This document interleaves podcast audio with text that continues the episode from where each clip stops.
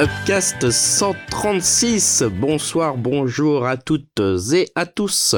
Il est 21h19, on commence l'enregistrement de ce podcast 136. Je vais dire on commence parce que si je commence à bouffer les mots, c'est mal barré aussi. Euh, voilà, épisode 136 déjà. On est le 8 novembre 2022 et je suis avec mes quatre co-animateurs préférés. Euh, à savoir, salut euh, Jérémy déjà. Salut. préféré parce que t'en as des autres. Salut. Euh, non, justement, ah. ça aide. salut Dim également. Salut, salut tout le monde. Julien qui est avec nous. Salut à tous. Et Yao qui nous a rejoint. Enfin. Bah, salut, enfin, aux autoristes, aux auditrices, aux auditrices. Oh, je sais plus comment on dit. Salut aux auditeurs, auditrices, à tout le monde, à tous les genres. Voilà. Attention, hein, on est on est lisse ici, on ne fait pas de débordement, donc euh, bonjour à tout le monde. On n'a pas de hein, casserole, on a un podcast sans casserole. Auditeuriste, voilà. Pur. On n'a pas de casserole, on n'a pas de casserole encore démontrée en tout cas. Grâce à Dim, ça. On verra les vidéos sur Julien. ouais, ça tombe en ce moment là. Euh. On s'est mis sur Signal, on les fesses. On s'est mis sur tous les réseaux sociaux protégés du monde pour qu'il n'y ait plus rien qui sorte, hein, parce que on te connaît Julien là. je crois que c'est lui le premier qui va tomber. On est tous assez d'accord là-dessus. Ça, c'est bon. Ah bah, je ferais comme, je ferais comme dans les films de prison, je, je, je, ferais, je dirais rien et je tomberais tout seul et puis je ressortirai 20 ans plus tard et vous viendrez me chercher à la sortie. Ah, c'est beau. Parce que moi, si je tombe, je peux te dire que je vous emprunte et je vous emporte avec moi. Il a pas moyen. je ressors tous les, tous les screenshots que j'ai gardés. Bon, enfin bref, on n'est pas là pour parler de ça, on est là pour parler culture. Donc, euh, jeux vidéo, films, séries, euh, BD, livres, voilà, tout ce qui, tout ce qui peut concerner la culture et la culture populaire au sens large. On va parler de quoi d'ailleurs dans ce numéro 136 C'est Jérémy qui va nous annoncer ce eh ben, justement, figure-toi que là, y a... c'est très éclectique. On a un petit peu de tout. Euh, tu parlais de BD. dans les conseils, on va voir de la BD, on va voir du, du film de Dim. Donc, je vous laisse deviner ce que ça pourrait être. Si vous êtes euh, assez perspicace, vous saurez, euh, vu la date, ce que ça pourrait être. On aura de, de la série, hein, pas mal de séries d'ailleurs en place. On parlera un peu de The Witcher. Il y aura du jeu vidéo avec le PSVR 2, hein, de la chronique rétro parce que ça faisait longtemps. Oui, c'est vrai. Bah c'est vrai. C'est vrai, que ça nous a ah, manqué. moi aussi, hein, finalement. Et, euh, ah. on va commencer euh, avec, euh, avec, eh ben, avec deux séries. Hein, deux séries. alors, une. Moi, je parlerai plutôt d'une seule parce que l'autre moins. Mais deux séries qui, qui, cartonnent, j'ai l'impression, hein, plutôt ces derniers, ces derniers, enfin ce dernier mois, ces deux derniers mois, c'est House of the Dragon et The Lord of the Rings, The Rings of Power.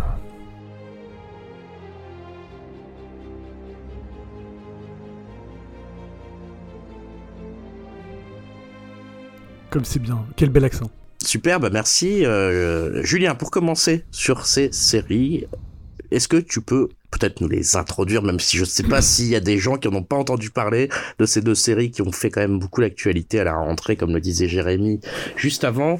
Je pense que tout le monde est un peu au courant, mais si tu devais un petit peu euh, nous, nous résumer un petit peu, enfin nous, nous présenter ces deux séries. Ouais, alors, alors c'est vrai que c'est un peu la, la, facilité de choisir ces deux séries et de les mettre un peu. Alors c'est pas pour les opposer ou les, les, les mettre comme ça en, en l'une en face de l'autre, mais euh, voilà, l'idée c'est quand même ces deux séries qui, on va dire, revisitent ou qui, euh, qui, se, qui sont la fantaisie, donc c'est quand même assez pratique de les mettre, qui finalement, euh, en, en, étant sortis au même moment, sont quand même euh, bah, quand même assez, assez concurrente. Et surtout, bah, on sait que euh, une des deux séries, notamment bah, Le Seigneur des Anneaux, était, euh, avait été créée à la base pour concurrencer Game of Thrones, puisque la série dont on va parler d'abord, ça va être House of the Dragon. Euh, donc, c'est la série de Ryan Condal, hein, puisque d'ailleurs, il y avait un autre, autre showrunner qui est parti, hein, je crois, il fera pas la saison 2. Donc, je, voilà, j'ai oublié son nom. D'après le roman Feu et sang de George R. R. Martin. donc, c'est évidemment un spin-off, ça vous le savez, de Game of Thrones. Qui se déroule 172 ans avant la naissance de Daenerys Targaryen et qui va raconter en fait les événements qui ont provoqué à la fois une guerre civile, euh, qui ont conduit à la perte des dragons et au début de la chute de la maison euh, Targaryen. Donc c'est vraiment une histoire de succession dans la tradition de Game of Thrones, mais plutôt les premières saisons plutôt que euh, les dernières saisons euh, pour ceux qui ont suivi toute la saison de Game of Thrones. Et d'un autre côté, Le Scénario des Anneaux, donc une série euh, produite par Amazon, a beaucoup de 200 millions pour pour 5 saisons. Alors c'est 200 millions par saison, mais ils l'ont ils l'ont acheté pour 5 saisons. Donc adapté de J.R.R. Tolkien, adapté assez librement. Hein. ça se passe, je crois, c'est 3000 ans là pour le coup avant Le Seigneur des Anneaux. Ils ont ils ont pas adapté un bouquin précisément, c'est même pas le Silmarillion. ils ont adapté en fait des éléments qu'ils ont repris des appendices du, du Seigneur des Anneaux. Ils en ont fait voilà tout un, toute une nouvelle cuisine. Euh, et on va suivre en fait la création des Anneaux du Pouvoir entre autres. Et surtout, je dirais que c'est quand même presque ça aurait pu s'appeler Galadriel la série. c'est un peu ça. Même s'il y a plusieurs arcs narratifs, on en parlera. On, verra comment ils se, ils se rencontrent et ce, ce qu'ils essayent de faire dans la série. Alors après, je sais pas si pour le coup on va spoiler. Je pense qu'on va spoiler quand même pas mal. Hein. Les, les, deux séries sont quand bah même ouais, finies. Je pense que c'est plutôt utile et à mon avis, on peut, on peut être on peut le dire, je pense que la plupart des gens maintenant ont quand même vu ces deux séries. On arrive un petit peu après la bataille, justement, euh, après aussi pour pouvoir en parler librement et, et avec euh, nos impressions un peu plus à froid. Donc, euh, bah donc merci de cette présentation, hein, Julien. Je sais pas si tu avais encore non, des non, à, vrai. Je pense que tout le monde a entendu parler de ces deux séries, soit les a vues, soit on en a au moins entendu parler. Alors, comme tu l'as dit, commençons commençons par HBO, commençons par The House of the Dragon, et j'ai envie de commencer par euh, notre petit dragon à nous, hein, c'est Dimitri, bien sûr. Euh, Dimitri, euh, sur cette série, toi t'étais un déçu déjà de Game of Thrones, je sais pas, est-ce que tu l'attendais Comment, qu'est-ce que t'en as pensé un peu de, de cette série Enfin voilà, est-ce que ça a été une bonne surprise Est-ce que tu l'attendais de pied ferme ou sans plus Enfin, raconte-nous un petit peu. Bah, Écoute, pour moi, pour le coup, euh, bah, c'est peut-être la plus grosse surprise euh, de cette année. Bah, parce qu'à la base, je m'en fichais un, petit peu, parce que voilà, j'ai été, sans être le plus gros déçu euh, du final de Game of Thrones, ça m'avait quand même un peu laissé indifférent. Et puis, même si j'ai toujours bien aimé Game of Thrones, j'ai toujours suivi quand même avec un minimum d'intérêt toutes les saisons. J'ai jamais été non plus le plus gros fan de, de, cet univers-là, donc bon je me suis dit que j'allais la regarder un peu par curiosité, mais j'étais pas forcément pressé au moment du pilote.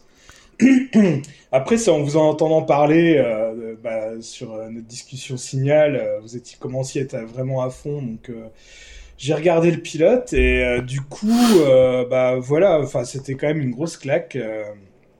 je peux dire quand même qu'ils sont vraiment très forts parce que Enfin, j'en attendais rien et puis euh, en vraiment très peu de temps, bah, je suis vraiment euh, bien tombé dedans. Euh, j'avais qu'une hâte chaque lundi, bah, c'était de mater le dernier épisode de House of Dragon. je peux même dire que toute saison confondue de Game of Thrones, parce que bon, il y a le même générique, ça se passe avant, c'est le même univers. Moi, je considère, voilà, les deux séries, on va dire, comme un tout unique. je pense que c'est peut-être même ma saison préférée de tout Game of Thrones confondu.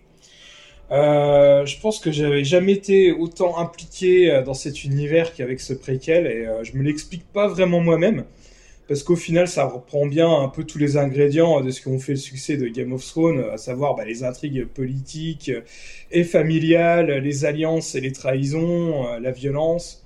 Bon, un peu moins le sexe pour ce coup-ci, mais bon, mais je sais pas, je trouve qu'il y a quand même un petit plus, euh, peut-être plus de fantaisie avec les dragons, euh, ou le fait que ça soit moins éparpillé et plus concentré sur une famille et que ça se passe toujours un peu dans les mêmes lieux. Euh, les personnages, bah, ils m'ont vraiment plu et accroché direct, hein, que ce soit Rhaenyra, Viserys, euh, Daemon ou Alicent. Euh, en plus, il y a deux acteurs que j'adore dedans, hein, à savoir euh, Matt Smith, euh, que je sais que Yao, elle adore aussi. Hein. et, et aussi euh, Ricey Fans, qui joue la main du roi. Bah, j'étais trop content de les voir dans ces rôles-là, bah, surtout pour Matt Smith. Hein. Parce que j'ai regardé très récemment Morbius, et voilà, je trouve qu'il revient quand même de loin.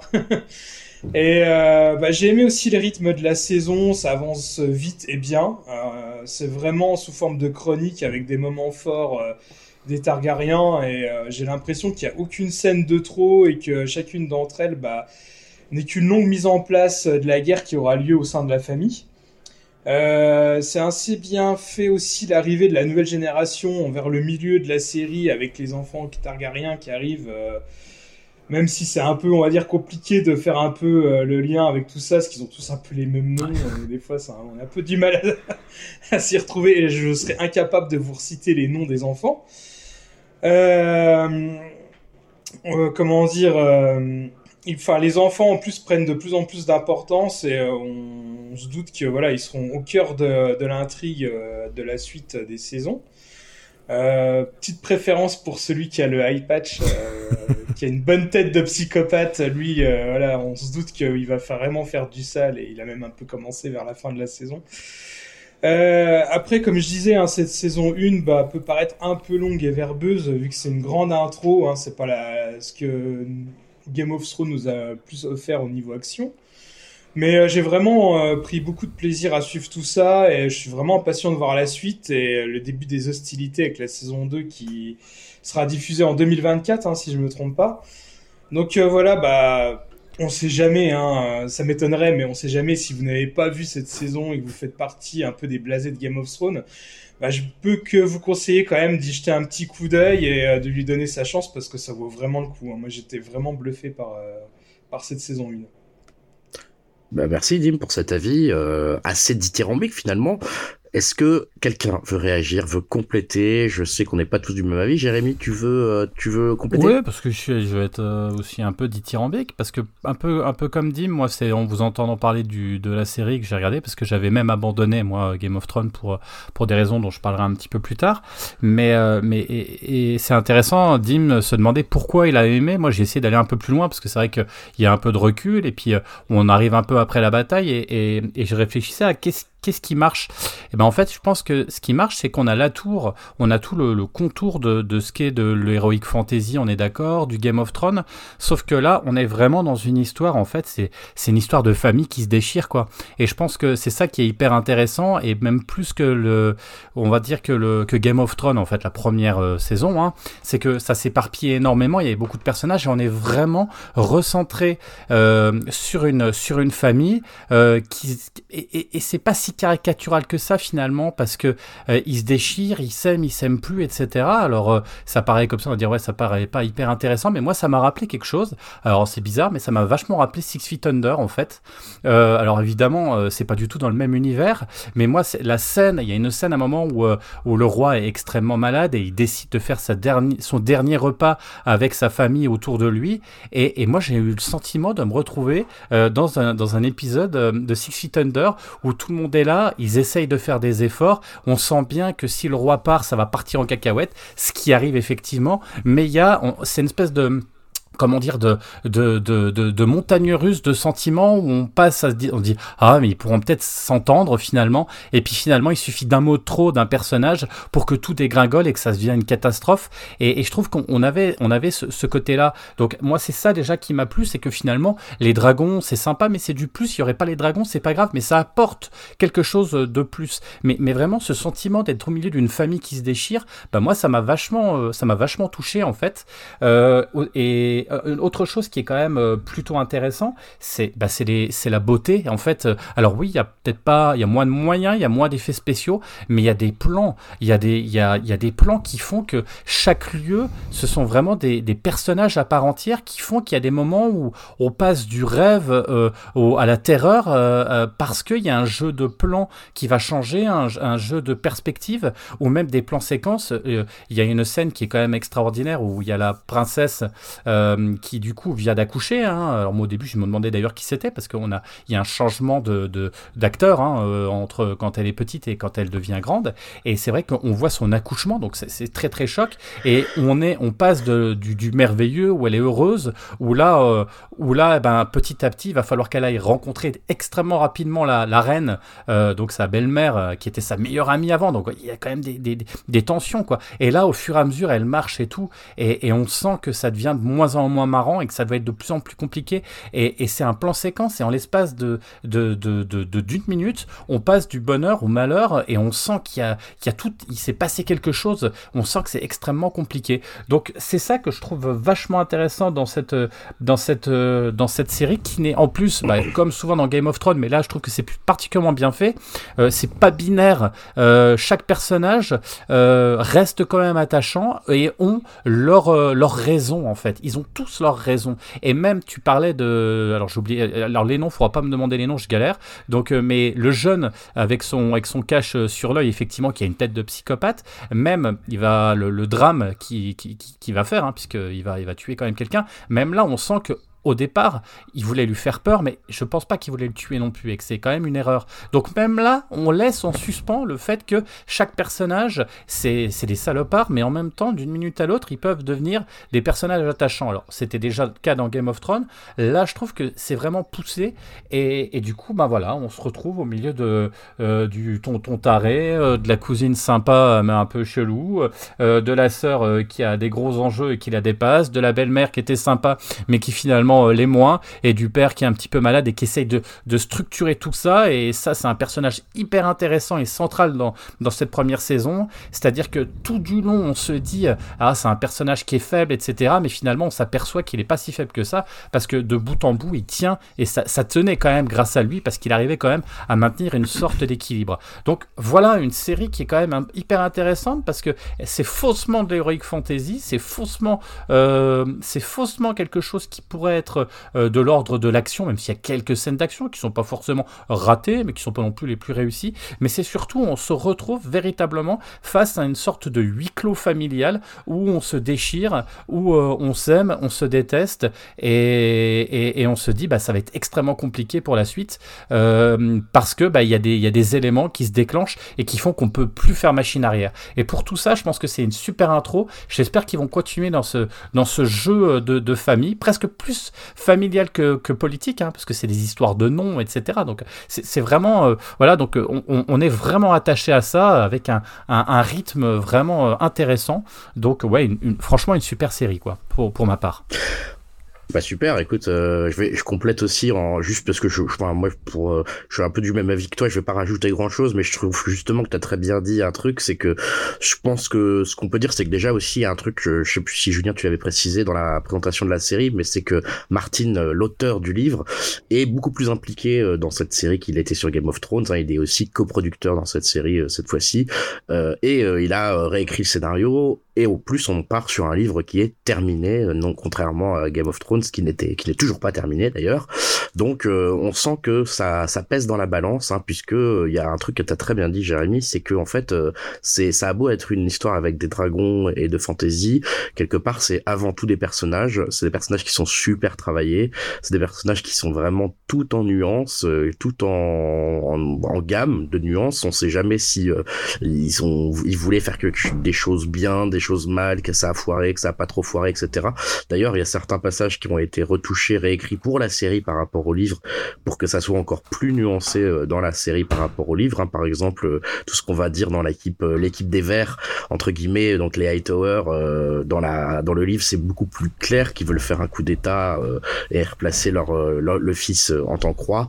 C'est beaucoup beaucoup plus annoncé. Hein. Ils sont pas du tout dans le doute, etc. Il y a pas du tout la scène, par exemple, où la la reine voit son mari mourir et qu'elle comprend mal, on va dire, son espèce de rêve où il dit euh, Aegon mm. doit absolument être sur le sur le trône, etc. Donc c'est encore moins, euh, c'est encore beaucoup plus nuancé là dans la série, ce qui apporte encore plus justement d'excuses à se dire ah bah ouais mais elle euh, en fait elle veut juste euh, elle veut juste faire ce que son mari euh, défunt mari vient de lui dire comme dernière phrase. Donc quelque part on peut la comprendre. Donc ça rajoute encore plus de nuances donc ce qui est bien. Et pourtant en plus euh, mais quand même il y a des dragons. Et c'est ça qui est bien c'est que Martin il a aussi compris que ça mettait finalement la bombe atomique au centre d'une discussion de Noël familiale où tu parles politique quoi.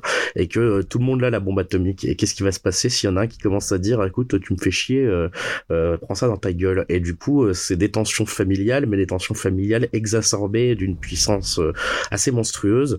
Donc euh, clairement, voilà, tout, tout, est écrit là-dessus et finalement, la, les, les, fantasy, elle est, elle est, ce n'est qu'un plus. Ça ne fait qu'ajouter entre guillemets à, à, tout cet univers que que que, que voilà que Martin a, a, dessiné ici, avec je trouve assez de brio, notamment dans les dans les discussions et dans les dialogues. Donc donc là-dessus, je peux dire que du bien. Après c'est sûr que il euh, y a des choses qui sont euh, peut-être plus critiquables, que ça soit euh, dans les effets spéciaux ou pas forcément les effets spéciaux. Moi, je dirais certaines scènes d'action, une scène dans la saison 3, voilà, où il y a Daemon Targaryen qui à peu près bat une armée à lui tout seul avec son épée sans dragon. tu te dis bon, ok, bah, en fait, il a pas besoin de dragon, c'était pas la peine de lui en fitre un parce que le mec est juste imbattable, on dirait. Donc ça, c'est un peu comique presque tellement, tellement c'est le mec est 1 versus 300 et il s'en sort quand même. Donc euh, il y a des trucs un peu comme ça qui sont qui sont un petit peu bizarres, euh, mais euh, bon voilà, on va dire que c'est ça fait partie des contes et légendes. Hein. Il faut savoir que le livre euh, sur lequel c'est basé, donc Fire and Blood, c'est en fait un livre qui est écrit, qui est un livre en fait. C'est euh, on a deux livres qui racontent l'histoire des Targaryen, un écrit par un maester et un écrit par un espèce de de fool, de, je sais plus comment on appelle ça, mais un mec qui fait des chansons. Et, euh, et en gros, on nous livre les deux versions et c'est à nous de nous faire notre, notre propre avis sur ce qui s'est passé. Donc même le livre, dans le livre, il n'y a pas de vraie vérité, il n'y a pas de vraie réalité et il y a des actes qui sont racontés de façon complètement héroïque et qui sont certainement pas passés comme ça. Et d'ailleurs, la deuxième version, les raconte pas du tout de la même façon. Et c'est un peu ça qu'ils essayent de faire, je pense, dans ce dans ce truc, c'est qu'il y a des certaines façons de filmer qui sont pas pas innocentes. Et il y a par exemple des scènes où elle se coupe avant qu'on voit ce qui se passe vraiment, euh, où on sait pas exactement ce qui s'est passé. je trouve que c'est assez intelligent de la part de HBO pour avoir rendu le côté justement, bah faites-vous votre propre avis. Est-ce que vraiment ils ont comploté? Est-ce qu'ils ont pas comploté? Euh, Voilà, à vous de vous démerder avec ça. Donc euh, voilà, moi je suis aussi bien sûr assez hypé. Je me suis mis à lire le livre du coup, voilà, suite à ça. Donc j'attends la suite avec impatience. je pense que j'aurais fini le livre quand même avant que ça arrive malheureusement. je sais pas si je veux, je te laisse la parole Julien pour continuer parce que je crois que tu es assez enthousiaste. Ouais, on va garder, on va garder le meilleur pour la fin. avec voilà, avec Yao qui est un peu moins enthousiaste de son côté. bah écoute, continue Julien de, de, ton côté. Est-ce que tu en as pensé? Ouais, bah c'est le, le, problème de passer après vous tous, vu qu'on a un, peu le, même avis. Moi, je suis assez d'accord pour dire que c'est une des meilleures séries de cette année. Euh, comment Jérémy parlait de, euh, de, Six Feet Under, moi je citerai une autre série HBO récente, c'est Succession. Euh, on n'est pas très éloigné de ça finalement, parce qu'on a une figure comme ça de, patriarche. Alors, pour le coup, Viserys c'est beaucoup plus euh, bon que, euh, que le, personnage dans, que dans Succession, mais il y a cette idée d'une famille qui veut exister aux yeux du roi et qui fait quand même ses intrigues un peu comme ça derrière le, dos du roi, qui place ses pions. Et il y a cette même idée, cette même idée de, de, famille et de qui va accéder au trône, qui est légitime pour y accéder, qui peut y accéder. Et je trouve, moi, ce qui est intéressant dans la série, c'est par rapport à, Game of Thrones et aussi par rapport au Seigneur des Anneaux, c'est une série en fait qui, dans la façon dont elle raconte son histoire, elle prend le contre-pied de ces deux séries-là. C'est-à-dire, c'est une série qui va extrêmement vite. Là où Game of Thrones était quand même assez lent dans son récit. On se souvient que euh, que Daenerys, bah, je sais pas, elle mettait euh, trois saisons pour aller à Port-Réal. Là, dans, euh, dans cette, un épisode, ils peuvent te faire trois gros événements qu'ils auraient peut-être dilués sur plusieurs épisodes dans, Game of Thrones. Je pense notamment par exemple au mariage de Daemon et de, de, de Rhaenyra qui se passe en peut-être même pas 5 minutes, alors que tu te dis, euh, moi ça m'a été dès le début, en ayant l'expérience de Game of Thrones, je me rappelle quand il y a le tournoi, euh, l'épisode 1 s'ouvre avec un tournoi, je me dis, bon bah ça, ça va leur prendre deux épisodes, ils vont présenter tous les personnages. Bah non, en 30 minutes c'était euh, c'était bouclé.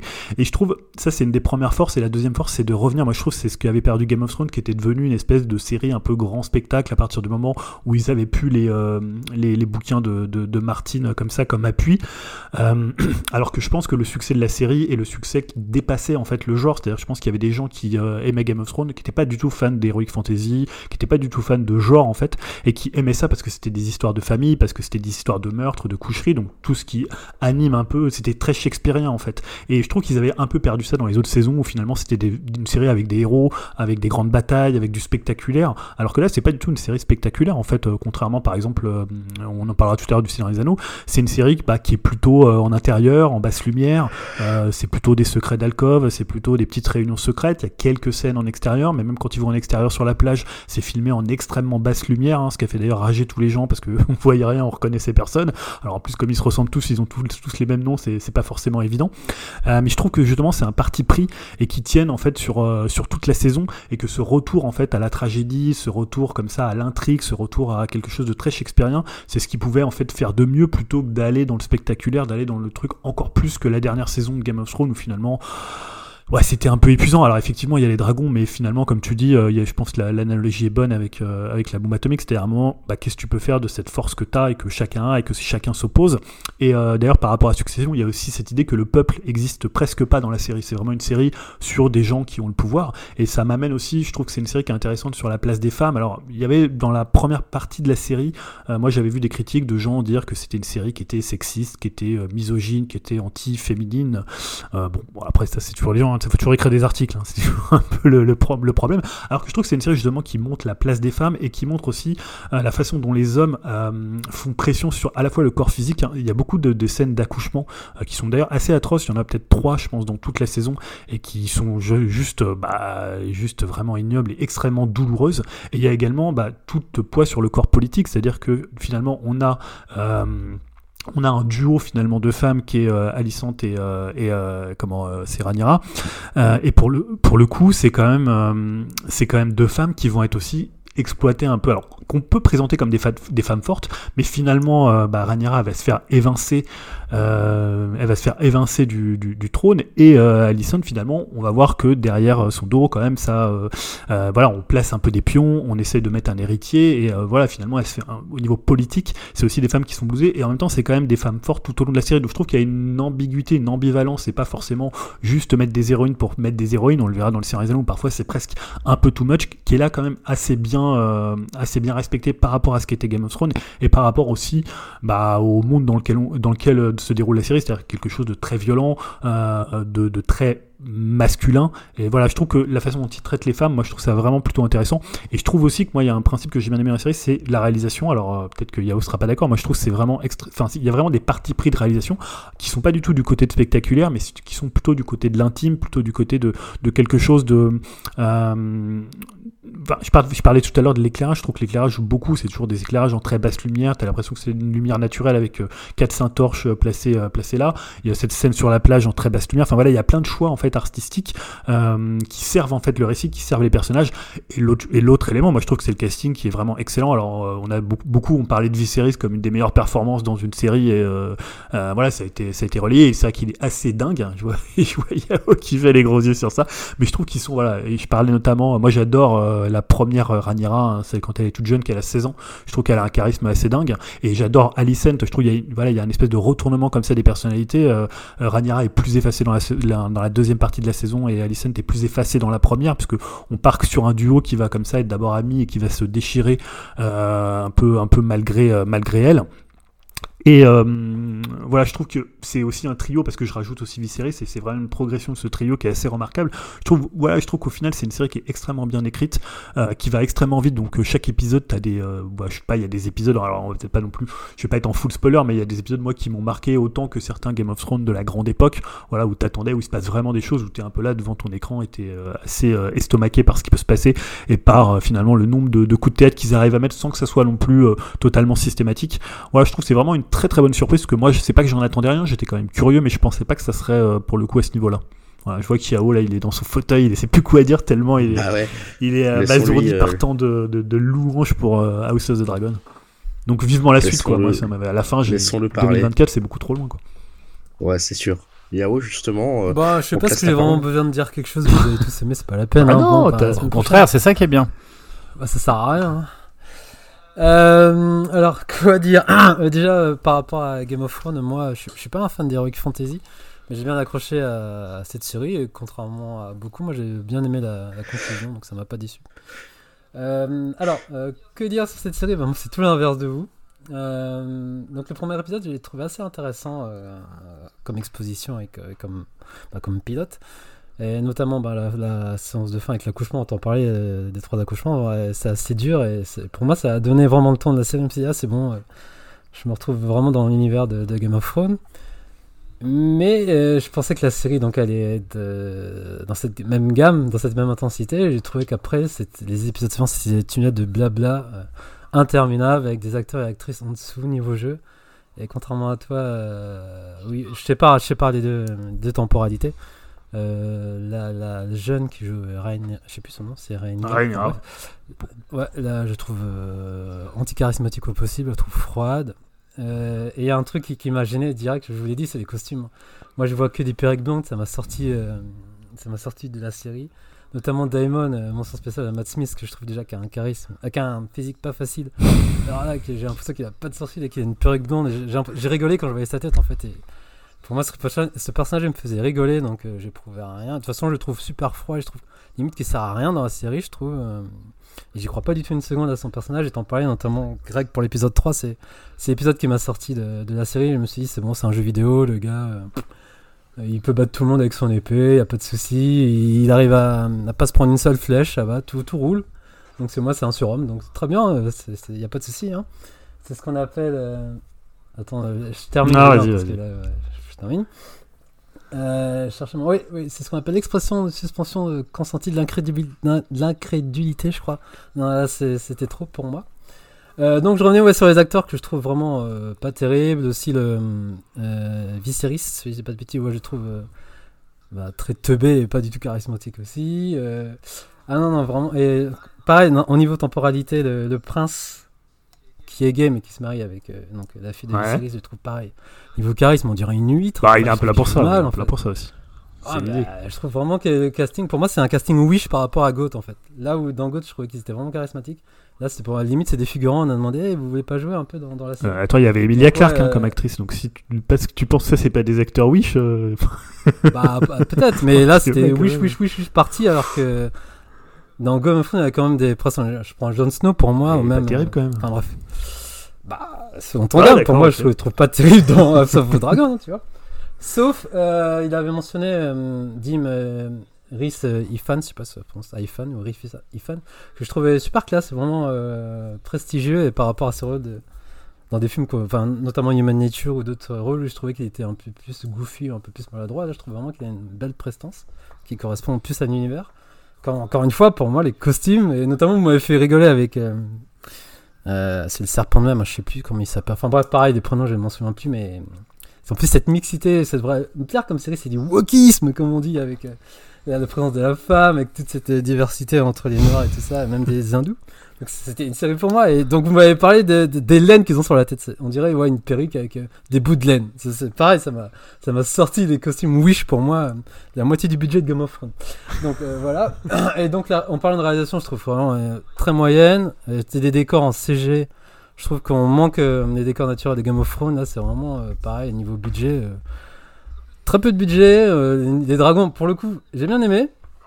Le niveau de texture et modélisation, c'est vrai qu'ils sont bien faits, mais une fois qu'ils crachent du feu, on dirait une cinématique de PS1. Ça fait un peu mal, le comme ça. Donc voilà, et pareil, niveau pareil. En fait, j'ai pas, pas d'attache pour les personnages, j'ai pas d'empathie. Damon, je sais pas comment penser de ces personnages. Jérémy, tu dis que c'était pas binaire, mais pour moi, c'est vraiment le gars je sais pas, c'est une sorte de méchant en enculé de base. Le mec, il a aucun sentiment. Euh, sa meuf, elle se fait cramer par le dragon. Bon, ils s'en bat les couilles.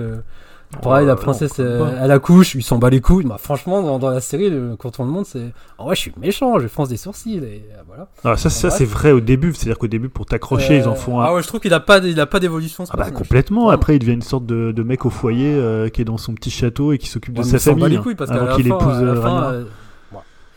bah, pour moi, il n'y a aucune, aucune empathie envers, envers ses compagnes. Donc, je me suis forcé pour vous à regarder jusqu'à l'épisode 6. Ça m'a saoulé en fait. Vraiment, j'ai l'impression de perdre mon temps. Par acquis professionnel, je me dis, je vais regarder pour le podcast. De toute façon, je suis le seul qui n'a pas aimé. Et donc, voilà, je crois que j'ai terminé. Mais euh, j'ai regardé l'épisode 6 en entier. Et je dois avouer, bande de cons, vous avez raison. Je vous l'ai pas dit. mais finalement, j'ai bien accroché la série. Ah ah, le twist. Mais ce qui me fait chier, c'est quand même que de mon point de vue, il a fallu attendre quand même 5 épisodes pour que je rentre dedans. Et pour moi, c'est pas une qualité non plus. Euh, parce que si j'avais pas terminé l'épisode 6, vraiment pour soir, parce que je me suis dit, vu qu'on va parler tout ça, euh, je crois que je serais passé quand même à côté de quelque chose. Et voilà. Mais je trouve que c'est dommage de mon point de vue qu'il faille attendre autant d'épisodes et le switch sur la temporalité pour accrocher. Et là, je disais par rapport à des acteurs qui étaient mauvais dans la première saison, je trouve en grandissant, en étant adulte, je trouve qu'il y a plus d'émotions et plus de nuances dans le jeu. Et alors, du coup, t'as tout vu bah, ou... ah, ouais, j'ai tout vu aujourd'hui en speed, justement, je l'ai pas dit pour, pour participer au débat. Et pareil, je disais que ouais, Viserys, il était teubé, mais comme disait Jérémy, encore une fois, le Switch, il est malade, il vieillit, et là, je trouve vraiment l'acteur, euh, c'est le jour et la nuit, en fait, dans sa, euh, la dramaturgie, dans sa prestance, notamment avec ce masque. Et comme tu disais, ça fait très Six Feet Under, la scène de, du dîner. J'étais, abasourdi devant, là pour le coup, les dialogues et, et la réal et les acteurs aussi. Notamment le psychopathe blond avec son cache-œil. Je trouve qu'il est, super bien. Euh, et c'est pareil pour les fils qui grandissent aussi, je trouve qu'ils jouent bien. Et pareil pour, euh, pour la princesse qui devient reine aussi, je trouve qu'elle pareil, elle a plus de nuances, elle est plus charismatique que, que, la petite. Et c'est Alicent aussi, je trouve qu'elle a un super. Euh, pareil, son personnage il évolue bien. Voilà, pour le coup, j'étais vraiment conquis. Euh, et ça, ça a été de crescendo en crescendo. J'ai me forcé pour arrêter parce que là, j'étais vraiment à fond dedans. Et même, bah, vous parlez du dragon, mais la fin, c'est quand même euh, Dragonland. Hein. Ça y va en termes de dramaturgie et d'action. Et, bah, et, ça, j'ai bien aimé. Et pour le coup, ça a rattrapé surtout la scène avec ben, le psychopathe et le fils. Bon, on raconte un, qui se fait tuer. Là, là je suis d'accord. Euh, on voit rien que dans le regard du, du fils qui dit Oh merde, j'ai déconné. Je voulais juste l'effrayer. Et tu vois quand même qu'il a, qu'il a tué, c'est son, quoi, son demi-frère C'est un mélange de, de demi-frère et de neveu. Ouais. c'est compliqué. Donc voilà, après c'est très consanguin. Ouais. voilà. Mais euh, ouais, là, juste ça, je dis, ah ouais, je dis, putain, vivement la saison 2, mais un bande de cons, ils m'ont quand même hypé. Et... Ouais, non, non, franchement, mais. Après, ah, ce twist, Yao. ça me donne pas envie de revoir le début parce que vraiment, j'insiste au début, je trouve ça ultra long et ultra euh, sombant. Et, et encore une fois, Diamond, pour moi, je cherche encore à savoir euh, ce personnage en fait. Et je comprends pas du tout.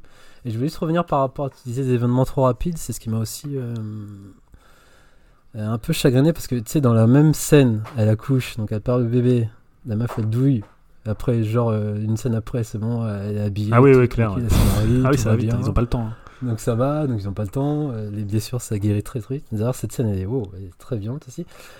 Et voilà. moi, sinon, ouais, Disons que pour moi, c'est une série divisée en deux. Donc la première partie, vraiment, si, si j'avais pas été jusqu'au bout de la 6, je crois que j'aurais laissé tomber. Et vers la fin de la 6, et voilà. Donc euh, je suis très mitigé. Donc euh, cette partie, je la retiendrai, mais le début, pour moi, c'est. Euh, voilà. Ils auraient pu faire mieux, à, mon sens. Et voilà. Et tu, tu, Mais je vous rejoins pour une bonne partie. Tu parlais de la scène finale avec le dragon. D'ailleurs, ils sont inspirés de, du dessin animé Dragon. Non, c'est vrai, le réalisateur, le réalisateur de, l'épisode, du dernier épisode, a dit que c'était c'est ce qu'il voulait faire assez proche de ce que le dessin animé Dragon avait fait dans les, euh, dans les affrontements de dragons aériens. Ah oui, je parlais des personnages inutiles, bah, je parlais du. Parlais du bah, je crois que je vais le serpent de mer, je crois que c'est ça son nom. Euh, tu sais, le noir avec tes dreads. Euh, enfin, le, ah, je sais plus, le père du prince.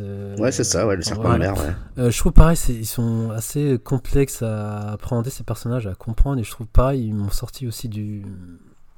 de la série. Et après, il y, a certaines scènes si marquantes comme Damon qui tue euh, justement le frère du personnage là, qui lui coupe euh, Allez, le visage.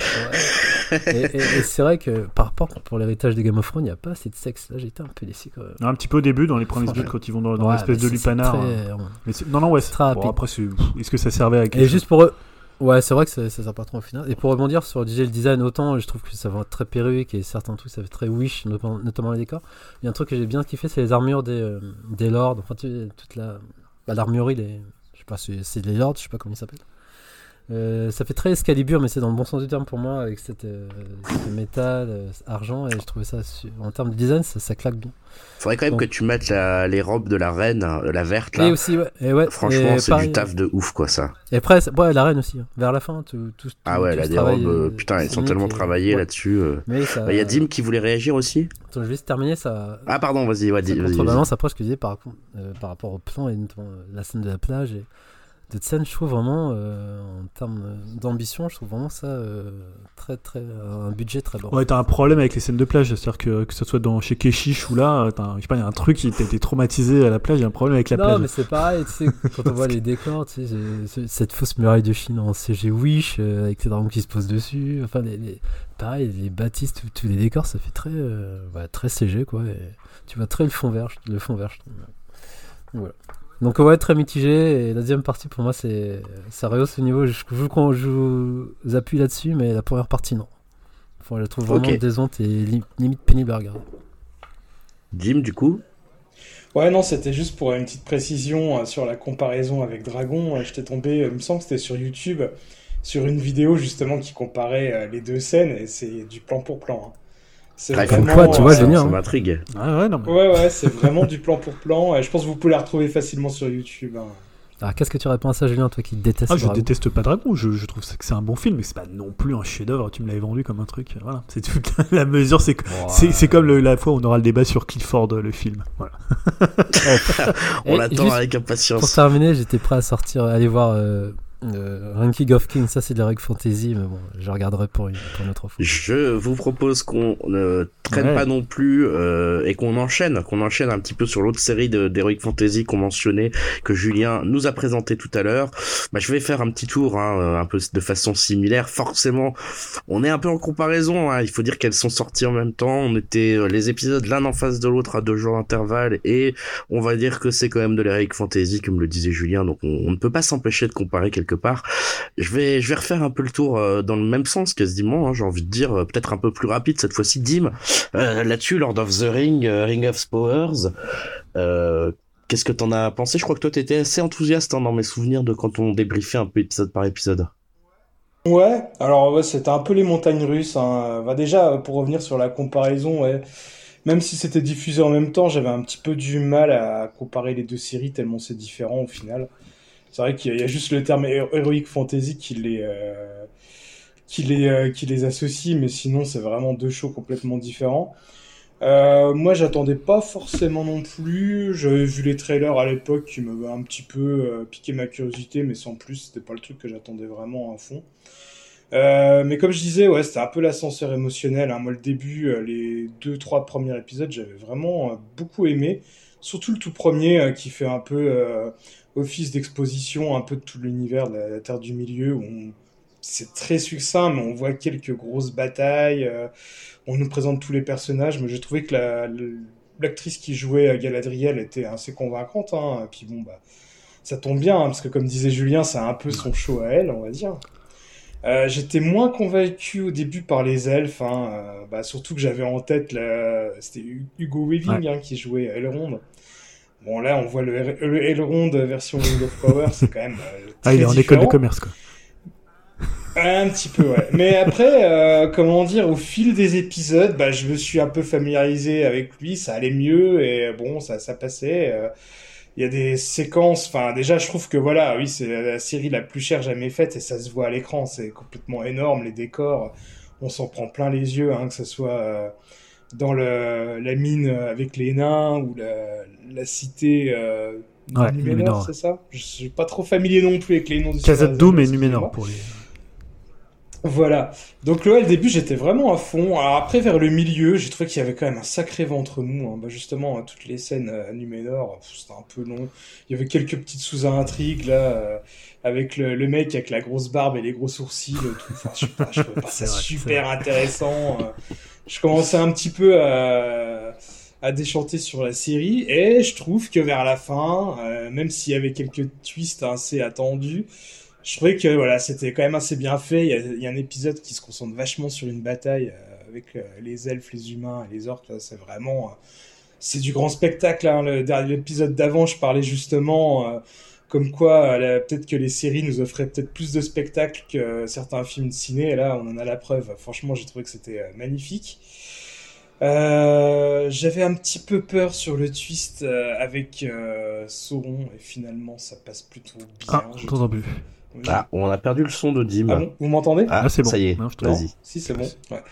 ouais. je trouve que ça passe plutôt bien au final, alors que ouais, j'avais vraiment un peu peur de, du résultat, mais bon, ça, ça allait. Euh, donc ouais, au final, j'en, bon, c'est quand même en dessous que de House of Dragon, hein, on va pas se, on va pas se, se, mentir. Mais j'ai pas passé un mauvais moment. Euh, je suivrai vraiment la suite avec intérêt. Euh, alors je sais, parce que moi j'ai jamais lu les livres, mis à part le Hobbit, c'est le seul que j'ai lu de Tolkien. Euh, j'ai des amis qui sont à fond, on va dire, dans tout le lore de Tolkien, et eux, ils pètent des câbles, hein. notamment avec le, le Starman, hein, l'homme qui descend euh, des étoiles, là, euh, ils ont trouvé que c'était ridicule, même si c'est pas annoncé que c'est un certain sorcier, c'est quand même, on va dire, fortement suggéré. Ah bah oui. Le dernier épisode, tu sais que c'est voilà. lui. Oh bah ouais, puis c'est voilà, honteux de l'avoir foutu là-dedans. Hein. Bah, surtout que de ce que j'ai compris, hein, arrêtez-moi si je me trompe, mais normalement il devrait pas être là, il a rien à faire là. non, il a rien à faire là, et il arrive 4000 ans plus tard, hein, le mec, normalement. Hein. Après, comme je disais, c'est pas énoncé clairement. Ça se trouve, il oui, ça se trouve c'est un des Blue Wizards. Ça se trouve c'est parce que dans la dans la mythologie de Tolkien, t'as les Blue Wizards qui sont là dans le deuxième âge, hein, parce que la série se présente dans le euh, dans le deuxième âge, mais. Euh, ils sont pas trop évoqués dans les livres, les, euh, les magiciens. Ouais, mais la, la dernière phrase qu'il prononce à la Pivelus, c'est la même phrase qu'il dit, euh, je sais plus, dans. Euh, ouais. Peut-être dans. Ouais, mais en cas de doute, est-ce que c'est pas... ouais, ça. Est-ce que c'est pas juste un, un clin d'œil bête et méchant au film et euh, voilà, c'est sortir, ah, si c'est sortir ça, une réplique hein, d'un personnage, euh, vu que c'est deux magiciens et que c'est peut-être pas forcément les mêmes magiciens, quoi. Mais bon, enfin, tout ça pour dire que j'ai plutôt quand même apprécié malgré quelques petits défauts, hein, moi le plus gros défaut, ouais, voilà, ça restera le ventre mou, mais au final, j'ai quand même passé un bon moment dans cette saison. Très bien. Bah écoute, on enchaîne pareil, hein, comme tout à l'heure avec Jérémy. Je pense Jérémy. Euh, une excellente série, bah, franchement. Les décors sont magnifiques. T'as pas Amazon euh. Prime. J'avais oublié, j'avais oublié. Excuse-moi. Bah j'enchaîne. Moi, je suis un peu comme euh, un peu comme Dim, c'est-à-dire que alors quand tu dis des hauts et des bas, moi ça a été des hauts assez peu et beaucoup de bas. Euh, malheureusement, euh, des hauts quand même si, parce que je dois avouer que voilà, visuellement, en termes d'image et notamment de colorimétrie, je pense que j'ai rarement vu autant de thunes et des images aussi belles que ça. Euh, il y a des, vraiment des couleurs surtout qui sont impressionnantes, euh, une vraie recherche de d'harmonie des couleurs, une vraie recherche de construction de l'image sur certains plans. Tu sens que il y a de la thune à plus savoir quoi en foutre et ça te donne des images quand même parfois, il faut le dire, magnifiques, vraiment magnifiques. Euh, maintenant, comme tu le dis aussi, euh, je trouve Dim, tu l'as très bien dit, c'est pas du tout la même chose que Game of Thrones, comme le disait Julien, Game of Thrones, donc House of the Dragon, c'est une série de salons, une série de complots, une série voilà de d'histoire d'intrigue politique. Là, pas du tout. C'est une série d'action. C'est une série d'action où on va suivre une Galadriel jeune remontée euh, énervée, adolescente presque, euh, dans ses attitudes et dans son comportement, euh, qui va vouloir, euh, voilà, absolument trouver Sauron, etc. et du coup, on est plus sur une série d'actions. Il n'y a pas vraiment de complot politique. Il y a un peu des dessins de complot politique, on va dire un peu sur Numénor, mais ils sont assez nuls. et tout se concentre autour de Galadriel, de façon assez étrange d'ailleurs, hein, parce que bon, elle, elle, devrait pas non plus être à l'origine de tout ça. Bon, bref. et, et voilà. Et c'est c'est une Galadriel qui est on va dire un peu euh, manifest manifestante euh, aux, pieds euh, aux pieds nus sur dans la rue quoi un peu hein. elle, est, un peu violente elle sait pas trop elle a pas vraiment d'argumentaire à part dire oh, c'est parce que j'ai du feu en moi que je suis vénère donc voilà donc c'est c'est un peu c'est un peu énervant parce qu'on n'a pas vraiment ça enfin voilà, ses, intentions, ses motivations sont exposées. Hein. On a bien compris que c'était à cause de son frère, etc. Mais euh, je trouve que c'est c'est pas crédible. Il y a un truc qui qui a un problème de type, bah ça s'est passé quand même il y a 2000 ans, meuf. Donc tu devrais être un peu calmé. Euh, tu devrais être un peu plus judicieuse que ça. T'as quand même le roi des elfes qui te dit, euh, meuf, tu vas créer des problèmes avec ton attitude. Elle se méfie pas une seconde cette conne. Enfin bon, t'as as vraiment envie de dire Galadriel, elle est pas au top dans la série. Je, je dis pas l'actrice, hein, je dis malheureusement son rôle. Je suis très bien, elle est très jolie, tout va bien. Mais euh, mais vraiment, voilà, c'est pas c'est pas très intéressant et, et vraiment justement, il y a une scène. Euh, alors on, c'est pas une comparaison, mais c'est une comparaison en même temps. C'est, euh, je crois que dans les les deux séries, il y a eu l'épisode 6 la même semaine des deux. Et l'épisode 6 dans Game of Thrones, c'est justement le jour où la reine, donc la reine devient reine, on va dire dans Game of Thrones. Hein, donc elle porte sa fameuse tenue verte en arrivant au dîner, en coupant la parole au roi, et il y a un grand silence quand elle s'installe euh, autour de la table avec sa super robe verte en disant en fait maintenant vous allez en chier, je suis du côté des Hightower. Et euh, là, dans l'épisode 6 de, euh, de Lord of the Rings, c'est le moment où Galadriel dit ah, mais moi je suis toute vénère parce que j'ai du feu en moi ». Et en fait, je trouvais que c'était un très bon comparatif entre les deux séries, où t'as une série qui en fait a compris que ça servait à rien de décrire les choses. Ça servait à rien de faire des personnages qui annonçaient ce qu'ils ressentent, quand tout simplement tu pouvais faire une scène où elle est silencieuse, la meuf, et rien qu'avec sa présence et la façon dont elle marche, elle en impose à tout le monde, et t'as compris qu'il y avait un gros changement dans la saison. Euh, alors que l'autre, on voit que c'est moins bien écrit, parce que tout simplement le personnage est obligé de le dire, elle est obligée de nous expliquer, elle est obligée tout le temps justifier. Ah mais vous savez, c'est parce que mon frère est mort que je suis vénère. Oui, bah on a compris, mais bon, voilà, c'est pas la peine de faire revenir Sauron pour la peine, hein. Enfin voilà, je sais pas, j'ai trouvé ça très mal écrit en fait, très très ouais, ça nous prend vraiment pour des abrutis, malheureusement. Et euh, là, ce que fait pas du tout House of the Dragon, où ils nous, prennent pour euh, juste des gens, voilà, qui regardent une série, on en conclut ce qu'on veut, on a, on a notre libre arbitre. Là, ils veulent vraiment nous expliquer tout ce qui se passe de manière euh, bête et méchante. Et, et, je trouve que ça manque du coup terriblement de, de, de, charme et de maturité comme série, quoi. Malgré toutes les, toutes les qualités que j'ai dit avant sur l'aspect esthétique, etc., qu'on pourra pas renier il y a quand même un, un gros problème euh, voilà d'écriture et, un gros problème après bon ça moi je suis moins fan de Tolkien que les que les puristes mais il y a quand même un gros problème de respect du lore. Que ça soit avec euh, Gandalf pseudo Gandalf que ça soit avec Sauron que ça soit avec euh, la chute de Numénor qui doit durer normalement 3000 ans et qui laisse passer en après 4 jours. Donc enfin c'est il y a y, y a plusieurs gros problèmes derrière et on sent justement que vouloir compresser les timings à ce point-là bah ça ça ça crée quand même quelques problèmes de logique aussi, mine de rien, dans l'attitude et dans la progression des, des gens, des sentiments, des feelings, etc. Parce que, par exemple, bah, Numénor devrait pas se retourner en contre les aigles aussi, euh, contre les elfes, pardon, aussi rapidement, hein. ça devrait prendre beaucoup plus de temps. Là, on a l'impression que du jour au lendemain, euh, c'était euh, avant les elfes, ils nous ont créés, puis maintenant, on les déteste, quoi. Donc, c'est pas, il y a pas plein de petits problèmes logiques qui se, qui sont les conséquences de choix euh, voilà d'écriture euh, qui font que cette série je la trouve euh, pour l'instant on va dire moyen moyen plus peut-être parce que les images sont vraiment moyen très, très très jolies quoi. Voilà. Julien si tu veux rebondir ouais, ouais rapidement. Alors je, je, suis assez d'accord avec ce que vous disiez. Je suis assez mitigé sur la série la série je la déteste pas mais j'ai plutôt je l'ai regardé une forme d'ennui comme ça un peu poli. En fait on n'a pas vraiment parlé du Seigneur des Anneaux de Jackson mais moi je trouve que c'est un peu une version Wish. Alors pas du tout visuellement, parce que visuellement, tu, l'as dit, c'est vraiment magnifique. Et en fait, c'est des séries où tu vois où est passé l'argent. Par contre, je trouve que dans le casting, euh, dans la façon dont c'est écrit, dans la façon dont c'est joué, ça fait vraiment Wish du Seigneur des Anneaux. Alors pourtant, ils ont quand même respecté euh, le côté un peu onirique de Tolkien, le côté un peu poésie mièvre qui peut y avoir chez Tolkien que, que moi j'aime plutôt et qui est présent dans la série hein, pour, pour le coup. Mais je sais pas, ils ont tous des têtes, je sais pas, ils sont pas très crédibles en fait. Alors on parlait des elfes qui ressemblent à des, types en école de commerce. Tu vois, euh, t'as comment euh, euh, les Albrand, là on dirait au début une sorte de, version un peu Wish de Aragorn. Donc après il se révèle que c'est finalement euh, c'est finalement Sauron. Euh, voilà, il y a des, trucs un peu comme ça. Alors bah, tu vois, à contrario la série, c'est comme tu disais, il y a des plans, il y a de la une colorimétrie qui est complètement dingue. Il y a des tu, sens où est l'argent et en même temps de l'autre côté c'est complètement contrebalancé à la fois par une, écriture vraiment très faible et une interprétation. alors évidemment à part l'actrice qui joue Galadriel qui est qui est quand même très très le reste du casting c'est très limite. Greg Ouais, je voudrais sauver quand même un, arc narratif. Enfin, je sais pas ce que t'en penses ou ce que vous en pensez. C'est celui justement euh, euh, de, de Elrond avec les, les nains euh, à Kazakh-Doom que je sauverais quand même là-dessus.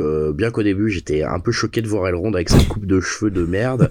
là, je me suis dit quand même en fait j'ai trouvé que le rôle des, le jeu des acteurs faisait qu'entre le nain et Elrond, il y avait vraiment, on les sentait, ouais, on les sentait que ça fonctionnait. Il y avait une vraie alchimie des acteurs. Ils ont vraiment bossé, je pense, pour essayer de tenir l'arc narratif du bout des mains et du bout des bras. Et franchement, euh, j'ai trouvé que ça payait en fait les efforts des acteurs là-dessus pour euh, pour cet arc narratif là, qui est euh, d'après moi le meilleur de la série pour le moment, alors que c'est censé être un mineur, mais bon, pour moi c'est le, le, gros le gros succès de la série là-dessus. Bah, ouais, bah, c'est un bon enchaînement parce que justement je voulais parler des arcs narratifs et c'est un peu le problème quand on compare à House of the Dragon où tu sens que bah, tous les personnages ils sont un peu, ils, je sais pas, ils, se dirigent vers une sorte de même objectif, ils servent un peu la, même façon de, raconter une succession.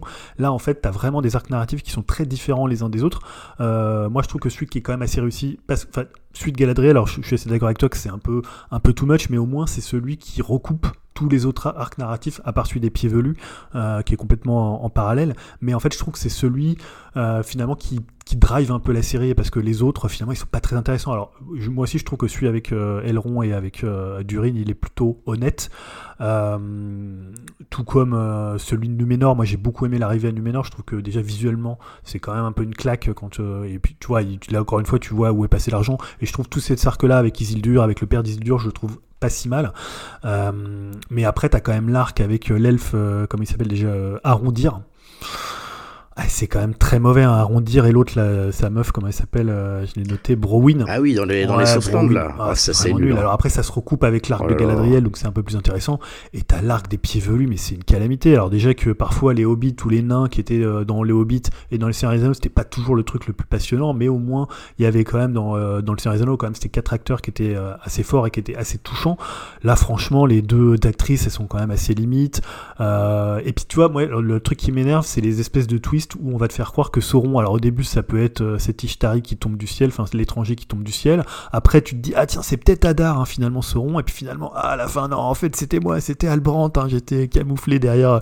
Ouais, il crée des problèmes là où Mais oui, tu te dis à un c'est où est Charlie le truc, c'est le truc où est Sauron quoi. Euh, alors, il va le retrouver parmi toute une foule de gens et qui ça peut être Sauron, mais je, m'en fous moi, je veux euh, raconter. Et alors après voilà, il arrive en Mordor et tout, le gros truc. Enfin, je sais c'est un peu ridicule quoi. Alors, moi j'ai même pas de problème pour l'idée qu'ils aient condensé plein d'éléments du Seigneur des Que ce soit une série qui, euh, je pas, qui soit peut-être un peu, un peu woke, il y a plein de trucs comme ça, mais ça, ça c'est pas le problème en fait, c'est plus la qualité d'écriture. Tu peux condenser des trucs, tu peux faire prendre des libertés par rapport à la série, il y a pas de souci avec ça, mais en fait, faut le faire bien quoi. Et là, honnêtement, euh, la série, moi, j'étais pas du tout pressé de la regarder, c'est-à-dire que je la regardais en deux fois parce que les épisodes sont assez longs, hein, c'est plutôt du 1h10, 1h20. Euh, et pour le coup, autant j'étais pressé de voir House of Dragon tous les lundis, autant là j'étais tous les vendredis, j'étais bon, ok, on va le mater, mais bon, s'il y a autre chose de mieux à regarder, voilà, on, s'il y a, voilà, je, ferais autre chose que de, de mater ça. Alors j'ai maté jusqu'au jusqu'à la fin et euh, c'est vrai que tout le monde disait à partir de l'épisode 6 ça devient plus épique. Alors effectivement, il y a un peu plus d'action, mais c'est quand même une série qui est quand même très mollassonne. Hein. Yao, là-dessus, euh, pour, euh, est-ce que tu l'as regardé toi cette série? Euh, ben, j'ai commencé les deux, premiers épisodes par curiosité, pareil, vu que j'aime bien, enfin, Lord of the Rings, j'aime bien la, la trilogie, même pas, je dirais plus vraiment le premier de Jackson. Après, j'ai pas lu les bouquins et j'ai pas regardé les Hobbits. Euh, bah, bah, pour moi, je trouve qu'il y a beaucoup de parallèles avec House of the Dragon. C'est malgré le, le, coup de la série, c'est quand même une série Wish par certains aspects, notamment des acteurs. Pour moi, c'était un peu le parallèle avec la série sur OCS, les jeux des acteurs étaient pas terribles. Ça faisait, en plus, les génériques, ça faisait très feu de l'amour euh, pour ceux qui ont des références. Euh. Alors, ça, c'était le faux générique, ça. Tu parles du faux générique parce que le, générique, ah. c'est celui avec le sable, le truc un peu relou, un peu style Game of ah, Thrones. C'est ça, ouais, c'est trop feu. Ah, d'accord, parce que tu sais, ils avaient fait une espèce de faux truc où tu voyais les acteurs en, gros plan et ça faisait extrêmement feu de l'amour. Très soap opéra. Ouais. Mais t'en parlais aussi avec les, épisodes, je crois que j'ai regardé jusqu'à l'épisode 2 et je crois que j'ai pas tenu, pareil. Euh, l'arc sur l'elfe, je dis oh non, c'est pas possible. ah, c'est pas bien loin quand même, hein, deux épisodes. Pourquoi tu t'arrêtes C'est que t'as vraiment pas trop aimé non mais c'était en parallèle avec euh, House of the Dragon, déjà que j'aimais pas. Donc je me dis, hein, m'infliger, m'infliger des, des arcs comme ça de, de séries, donc non. Bon, peut-être que si ça décolle à l'épisode 6, ça va faire pareil que pour la série précédente. Oh, ça décolle, ça décolle. Je hein. trouve que ça va être. Entendons-nous. Pareil, une deuxième moitié ouf. Non.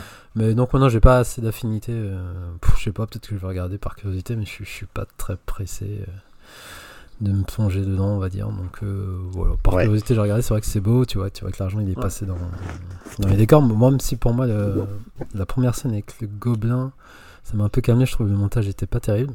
Enfin, ça, c'est mon avis, je trouve déjà ça commençait mal. Je dis, ah ouais, super, c'est mal découpé.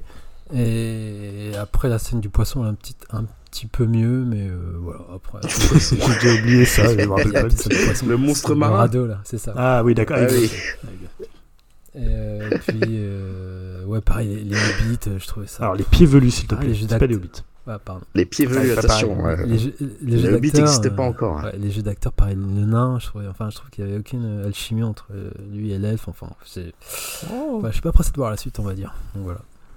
Bon, bah écoutez, voilà, vous l'avez compris, euh, si on doit comparer, mais même sans comparaison, on va dire qu'on est un peu moins chaud, hein, globalement, sur, euh, sur euh, voilà, les, les, anneaux de pouvoir. On sait que la saison 2 est déjà quasiment complètement écrite en plus, donc ça risque pas de changer de, à fond en termes de, de, de ton, on va hein, dire, sur, le, sur le, le show d'Amazon. ils ont bien entendu quand même que les critiques étaient pas terribles, hein, parce qu'il y a eu beaucoup, beaucoup de critiques très mitigées, très, beaucoup de retours mitigés de cette série.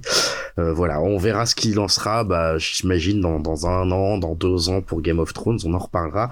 À ce moment-là, euh, venez nous dire, maintenant qu'on arrête les spoilers, si vous aussi vous avez regardé, euh, vous pouvez venir nous en parler un petit peu sur Discord. Ça sera sympa d'en débriefer aussi avec vous. N'hésitez pas. Et on va passer aux news. Aux news avec une news jeu vidéo, Julien. tout à fait. Avec une news un peu dans le futur. pas, pas, tant que ça, hein, maintenant. Euh, ouais. parce que c'est ouais, parce qu'on a, quand même, le PSVR bah ouais, on a eu plus d'infos sur le futur casque de réalité virtuelle de Sony pour la PS5, hein, donc le PlayStation VR 2, et euh, notamment bah, la date de sortie officielle, et évidemment ce que tout le monde attendait, c'était le prix. Alors ils n'ont pas fait une conférence, hein, c'est un peu la, nouvelle façon de communiquer de, de Sony, c'est un post de blog. Voilà, un jour ils ont dit tiens, on va vous dire le prix et on va vous dire euh, la date de sortie.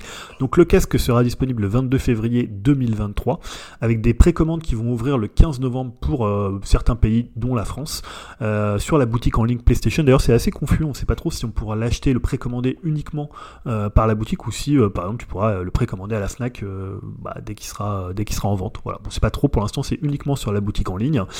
Et évidemment, bah, ce qui intéressait tout le monde, c'est le prix, hein, puisqu'il faudra lâcher un peu plus qu'une PS5 hein, pour le pack de base, soit 599 euros avec les deux contrôleurs et un casque stéréo, et 649 euros si tu veux le même contenu, mais en plus avec un jeu alors en démat, hein, puisqu'ils fournissent plus de. C'est juste des codes, hein, c'est toujours le truc un peu l'arnaque.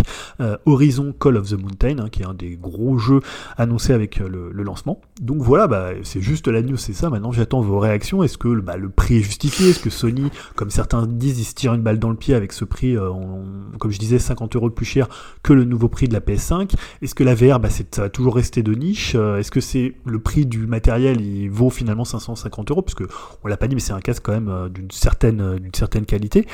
Euh, voilà, donc euh, là en plus on a vu un peu le line-up et c'est quand même pas mirobolant, hormis le Resident Evil 8 Village qui sera entièrement jouable en VR et Horizon, bah ils ont annoncé 12 autres jeux qui sont plutôt des portages de, enfin des portages de, ouais même des, portages de jeux qui sont sortis sur d'autres casques VR. Donc il n'y a pas non plus une espèce de comme ça de killer app au lancement. voilà, bah, je sais pas ce que ça vous a évoqué ce, prix, Greg. Ouais, bah ouais, je dirais un peu comme si on faisait un peu comme avant, là, tu sais, projet risqué, projet pourri. Je dirais quand même pour le coup très risqué, euh, malheureusement. Alors moi, je suis un enthousiaste de la VR, comme tu le sais, je l'ai, je l'ai, j'en ai fait pas mal chez toi, grâce au PSVR 1, et c'est un truc que j'adore. Vraiment, je suis un, je suis un gros fan. Euh, j'attendais ça depuis mon enfance, enfin voilà et tout. Là, on peut pas nier que, euh, en fait, on peut pas dire est-ce que le matériel vaut le coup, est-ce que c'est du bon matos, etc. Des premiers retours, des retours des spécialistes techniques, ça a l'air d'être du très bon matos. Donc, est-ce que ça vaut le coup j'ai l'impression que oui. Maintenant, c'est plus exactement la même question qu'on se pose, c'est euh, est-ce que ça vaut le coup par rapport à où on est la VR, par rapport au pouvoir d'achat des gens, par rapport à ce qu'on nous promet comme expérience avec, par rapport à euh, ce que c'est que la VR aujourd'hui, euh, est-ce que les gens l'attendent encore, etc., etc. Là-dessus, j'ai l'impression que ça va être un peu plus compliqué pour Sony parce que bon, bah, voilà, les crises à répétition, l'inflation, les machins, donc ça fait quand même un prix. Enfin, on peut pas négliger, on peut pas dire ah, on s'en fout le mm. prix, machin. Non, c'est un prix qui est méga cher. Ça reste un super haut prix, prix très élevé, même si c'est une très bonne technologie et que les, spécialistes ne, ne, taraudent pas d'éloges sur ce PSVR 2, bah il faut pouvoir les sortir euh, les, les, les thunes. Donc c'est quand même un point qui est, euh, je trouve, qui va cristalliser les, les problèmes, je pense. Euh, et puis après, moi, l'autre point qui va cristalliser les problèmes, c'est où on est la réalité virtuelle aujourd'hui. Je pense qu'ils vont arriver avec un des meilleurs casques sur le marché, peut-être le meilleur même. en tout cas, il va faire partie clairement des très bons. Aujourd'hui, la réalité virtuelle on n'a plus trop de news à part euh, bah, depuis PSVR 1. Euh, les dernières news qu'on a, c'est un peu les casques du côté de Meta, euh, Oculus, voilà, qu'on fusionné. Et Meta, c'est quand même un truc qui globalement se casse la gueule en permanence en bourse et que Mark Zuckerberg veut nous veut nous imposer à coup de forceps partout, en gros. Donc sans être vulgaire. Donc pour l'instant, ça n'a pas une image complètement folle la, la, la, réalité virtuelle en ce moment. On va dire que c'est pas les articles qui en parlent sont pas optimistes. Euh, les articles qui en parlent parlent de méta et ne sont pas optimistes dessus. Euh, c'est pas, on va dire la, voilà, la tendance n'est pas au beau fixe pour la réalité virtuelle. Donc je ne sais pas si les gens vont se précipiter sur ce matériel qui est à la fois très cher et euh, voilà en plus dans un contexte peut-être un peu plus délicat que là où arrivait le PSVR 1 où tout le monde était curieux de savoir ce que c'était la VR, tout le monde était enthousiaste, etc., etc. Aujourd'hui, j'ai un peu l'impression que cet effet-là, il est un peu derrière et que maintenant tout le monde a un peu plus ou moins essayé la VR euh, dans des parcs d'attractions, dans des machins, dans des centres commerciaux, lors des animations, dans des bidules et que du coup il y aura peut-être moins un effet de curiosité et que le prix en plus va vachement calmer les gens là-dessus. Euh, mais je vais passer la parole à Jérémy et Adim. Euh, Jérémy, tu voulais Ouais, moi c'est plus. Euh, le problème, c'est pas sur le casque tant que ça et sur la technologie qui, moi, j'ai aucun doute là-dessus. Je pense qu'ils vont faire du super bon matos et je sais qu'on va s'éclater. Sony, il euh, n'y a pas de souci quand il. moi, je joue toujours au, casque VR de, sur PS4 et il y a des jeux. Enfin, c'est, on s'éclate. Il y a un côté un peu roller coaster excellent, même pour des jeux. Enfin, il y a vraiment c'est des, des, des, Enfin voilà, je ne remets pas en cause véritablement le, le, la technologie. Par contre, ce que je remets en cause, c'est la politique de chez Sony actuelle, où je comprends pas, en fait, j'ai beaucoup de difficultés à comprendre. Euh, enfin, déjà, il y a, très peu de jeux. Enfin, les jeux ne sortent pas en, tant que tels, puisque on attend l'arrivée des PS5, que ça se démocratise. Donc, du coup, tu fais des jeux qui sont des, des jeux que tu peux sortir en même temps sur PS4 et sur PS5. Donc, déjà, c'est moi qui ai repris une PS5 c'est un peu dur à avaler ça, de se dire, ok, tu prends des jeux, mais il y en a, il y, en a pas qui sortent, quoi. Enfin, il y a très peu de jeux qui sortent. Alors, c'est des jeux qui, sortent en même temps sur PS4. Et là, tu veux me faire avaler que je vais rebalancer 600 balles pour avoir un truc où il y a encore pas de console, où tu sais même pas s'il va y avoir des jeux. J'ai envie de leur dire, mais déjà, faites des jeux sur la console normale. Euh, et puis quand ça fonctionnera, euh, prenez un petit peu de temps pour pas. Enfin, vous l'avez la technologie super, vous l'améliorerez, mais là pour l'instant, euh, ne foutez pas de notre gueule. Enfin, c'est-à-dire, donnez-nous des jeux, donnez-nous des consoles, euh, développez la PS5 et ensuite vous développerez quelque chose. Mais à ce prix-là, mais t'imagines le gars qui a encore pas eu de console, il va s'acheter la PlayStation, il va s'acheter son casque, il va vouloir des jeux, mais mais attends, mais il faut.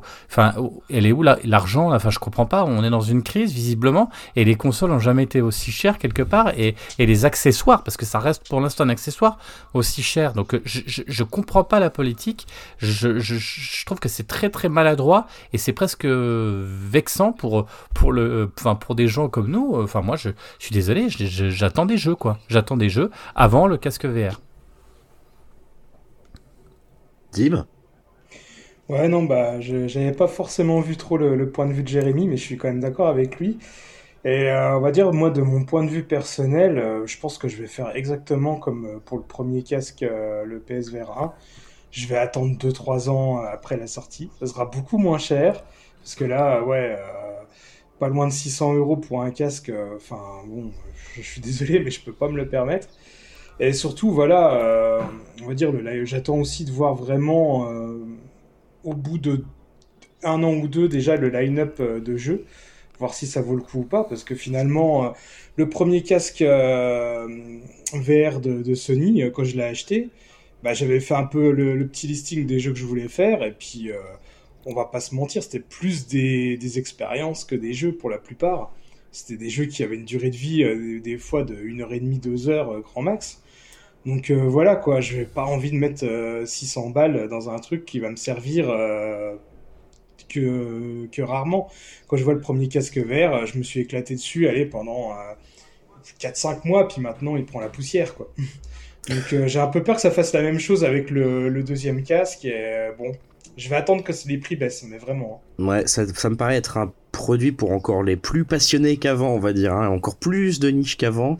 Euh, Julien, tu voulais euh, réagir, Yao Je sais pas si tu as quelque chose à rajouter là-dessus aussi.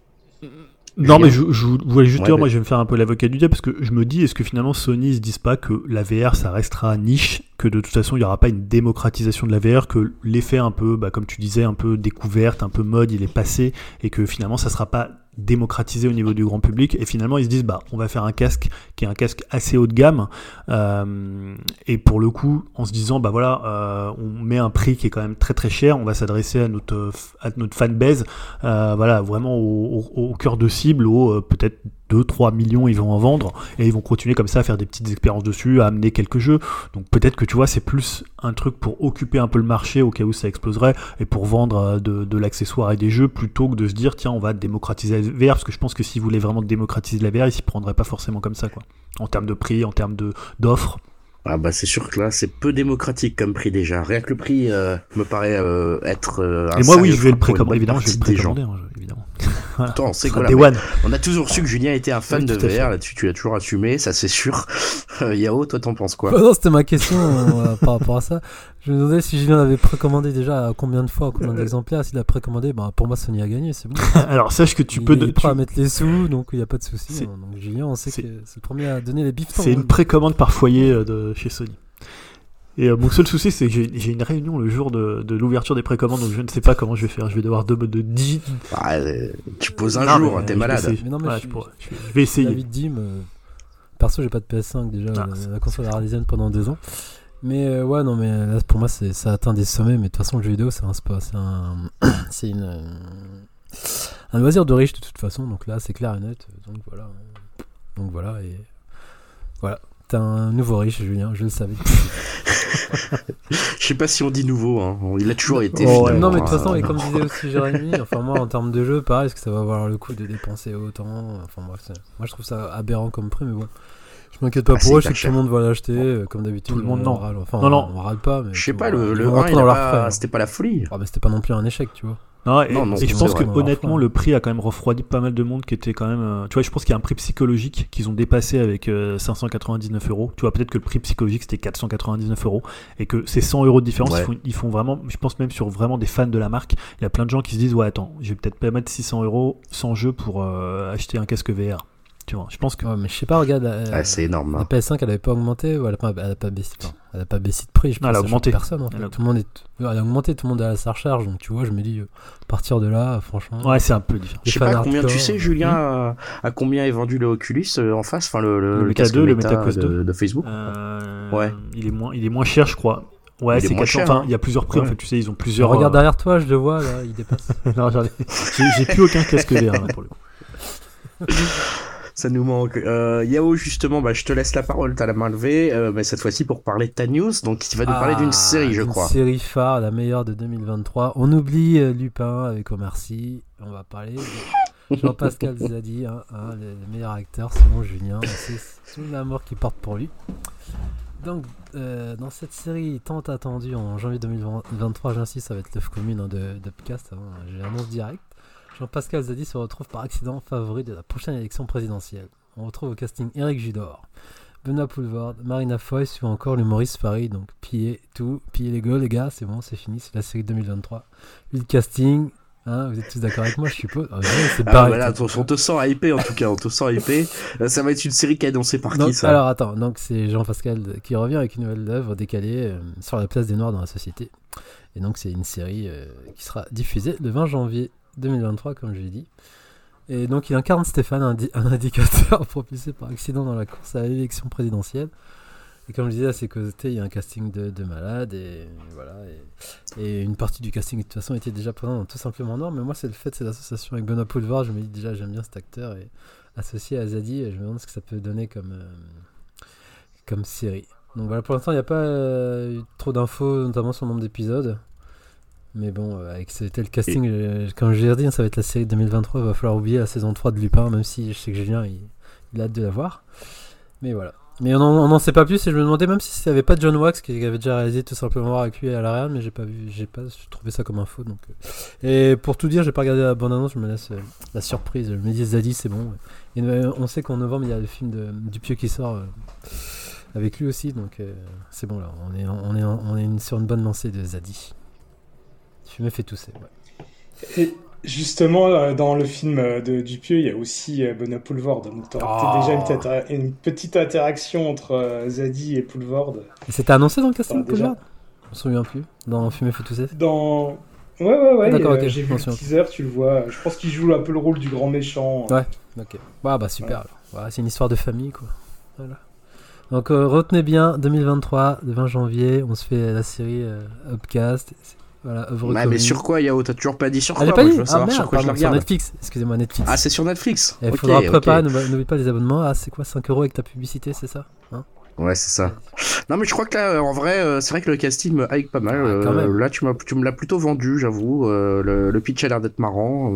Est-ce qu'il faut que je refasse parce que Julien c'est bas, je crois qu'il voulait pas écouter. non, c'est bon, il avait son casque, il a entendu, c'est pas de problème. Il réécoutera l'épisode, t'inquiète pas.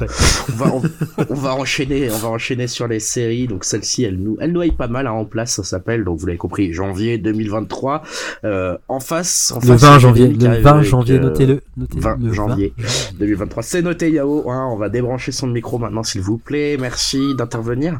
Euh, est-ce que Jérémy, tu peux enchaîner avec une série, euh, voilà, on va dire d'une autre trempe, hein, une série euh, au budget bien plus important. Voilà, là on arrête de rigoler, on n'est plus là pour pour essayer de vendre ah, la petite soupe. Hein. on passe directement voilà, ouais, alors, Je voulais prendre le contre-pied un petit peu. Alors, vous avez entendu, tout, tout le monde a entendu que The Witcher euh, saison 4, eh ben, Henri Cavill, il va quitter officiellement le rôle de, de Gérald de, de Rive. Hein, euh, et pourquoi? Bah, On sait pourquoi, c'est à cause de Dim. Hein, c'est puisque il, veut aller chez DC et bon, on, on veut pas lui en vouloir parce que voilà, finalement, il a réussi à se rabibocher un petit peu euh, euh, avec Warner et puis donc il va tourner. Moi, ça me va parce que finalement, euh, c'était un bon Superman, donc admettons. Et là, c'est vrai que quand on regarde un petit peu la toile, les, internets, tout le monde crie au scandale. Pourquoi? Bah Parce que il y a un jeune acteur hein, qui va reprendre le rôle, c'est Liam Hemsworth, hein, qui est le frère de, de Thor, hein, si je ne m'abuse, il me semble, qui avait joué dans, quelques films. Euh, alors je crois qu'il avait fait euh, comment euh, peut-être aide-moi là-dessus. Ouais, c'est ça les Hunger Games, ouais, je crois. Voilà, bon bah c'est ouais, voilà. Bref, c'est peut-être pas voilà, bon.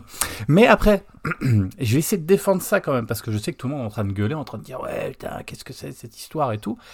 Quelque part, j'ai envie de vous dire, est-ce que vous avez lu le roman de The Witcher, enfin les romans et l'histoire?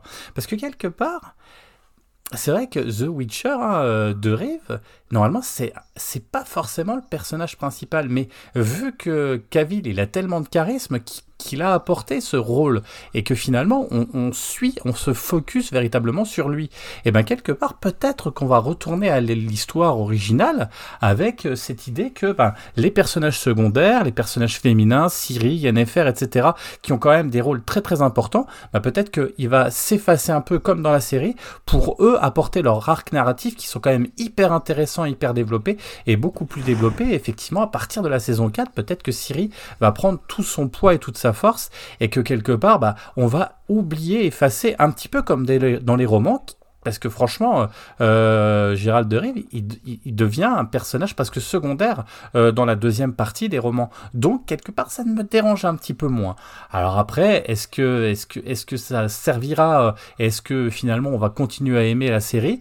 Je sais pas, mais quelque part, ça peut apporter quelque chose différent de ce que ça aurait pu être avec ce côté, bah effectivement, Cavill qui écrase tout sur son passage et on attend de le voir sur son poney pour courir et, tuer du méchant. Donc euh, ouais, Greg, tu voulais, tu voulais dire quelque chose là-dessus?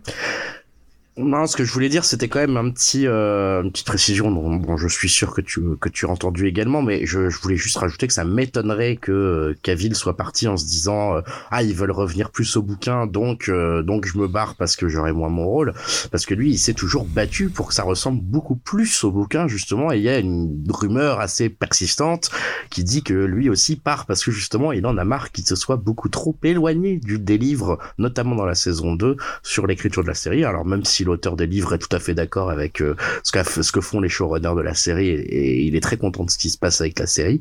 Euh, de son côté, Cavill, c'est un gros fan de The Witcher et il se, il se, il se murmure qu'il est parti de la série parce que justement, il en avait ras-le-bol que ça parte trop loin des bouquins et des jeux et que du coup, euh, c'est ça entre entre autres hein, qu'il eh l'aurait ben, fait. Je vais te dire, hein, ça c'est le ressenti upcast comme ça s'appelle. Hein, vous savez, c'est ce petit côté un petit peu voyez, un peu.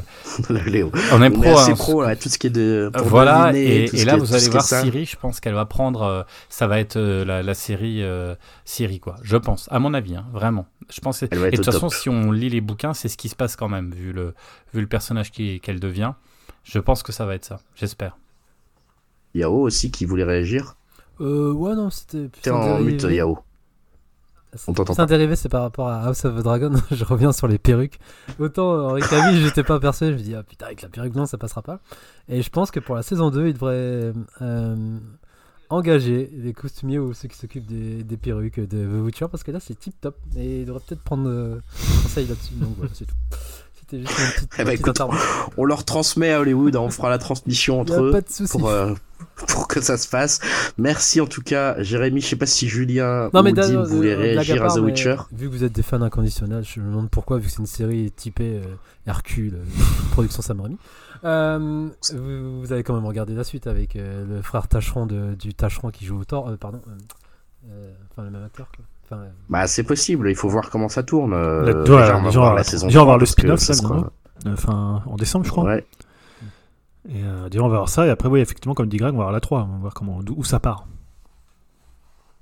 Euh, toi, tu t'es quand même, à part, après pour rebondir, on va dire, pour vous forcer un petit peu à rebondir, euh, Julien et Dim, là-dessus, euh, Chris Hemsworth, ça vous paraît être un choix intéressant? Ça vous choque Vous êtes déçu que ça, que le frère de Chris Hemsworth euh, ouais, ouais, Liam, pardon. Euh, non, alors déjà j'ai un petit peu moins aimé la deuxième saison, donc je suis un peu détaché du truc, donc Haha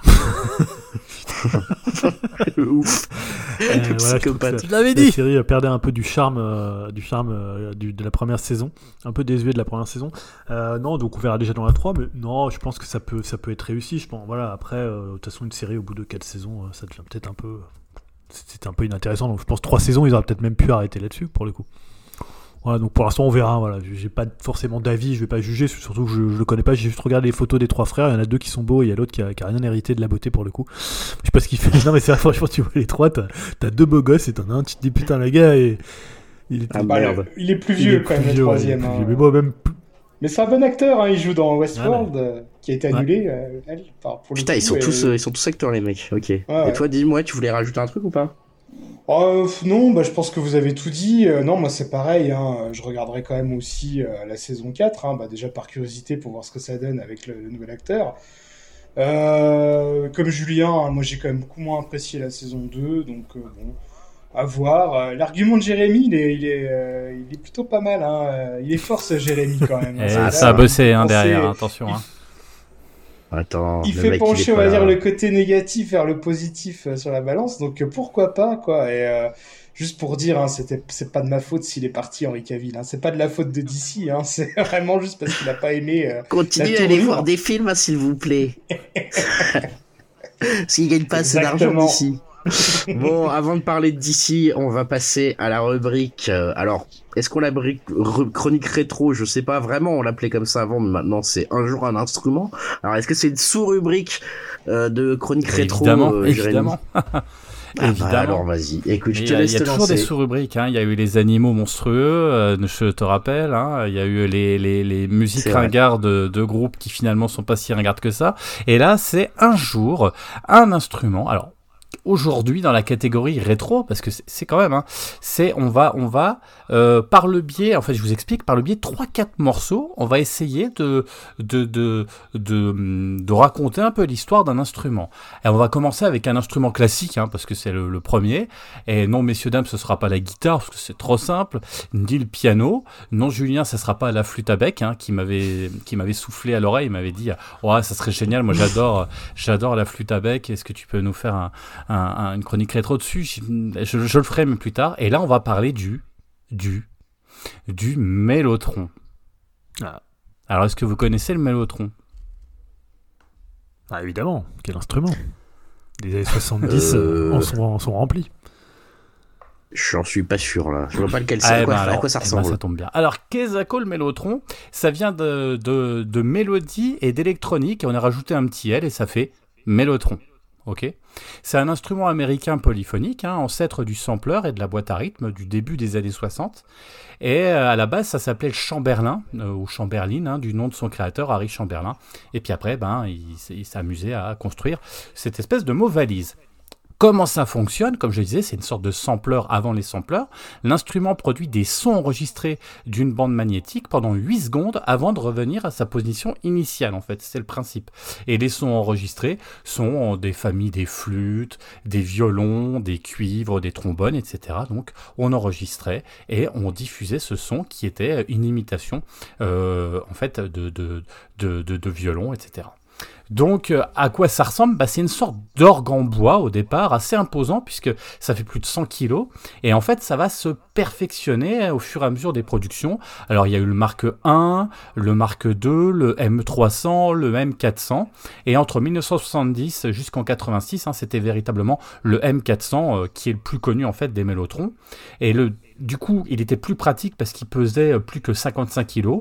Euh, et il était assez euh, remarquable et assez singulier parce qu'il avait cette espèce de coque blanche. Et on le reconnaissait hein, dans les concerts avec cette espèce de, coque blanche qui montrait hein, effectivement ce mélotron. Et c'était surtout que l'avantage du dernier, c'est qu'il avait des sons qui pouvaient être stockés sur des racks interchangeables. Donc ça multipliait le nombre de sons et la quantité de sons qu'on pouvait avoir. Il va s'arrêter en 1986. Vous vous doutez bien, ça a été tué par le développement bah, des sampleurs, euh, des boîtes à rythme, euh, qui étaient quand même vachement plus pratiques, moins chers et moins imposants.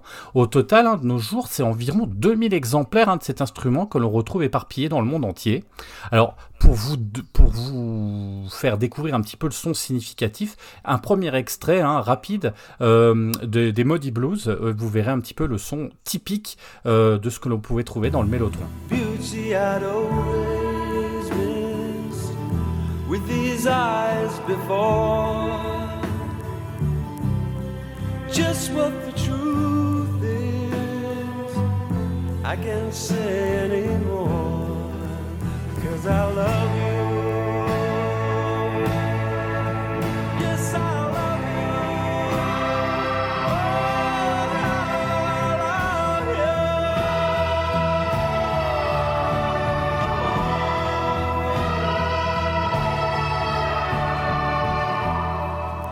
Alors cet instrument, il va connaître un grand succès, comme le disait Julien tout à l'heure, dans les années 70, car il possède une riche palette sonore et de nombreux groupes de rock au départ vont l'utiliser. Le, M400 hein, dont je disais tout à l'heure, euh, celui qui était le plus perfectionné. Il y avait par exemple les Rolling Stones, les Beach Boys, mais également chez les Beatles, hein, comme l'introduction du morceau Strawberry Fields Forever. Hein. Euh, vous reconnaissez ici un échantillon de flûte des plus bels effets et qui va apporter ce côté festif et coloré au morceau. Un extrait tout de suite. Let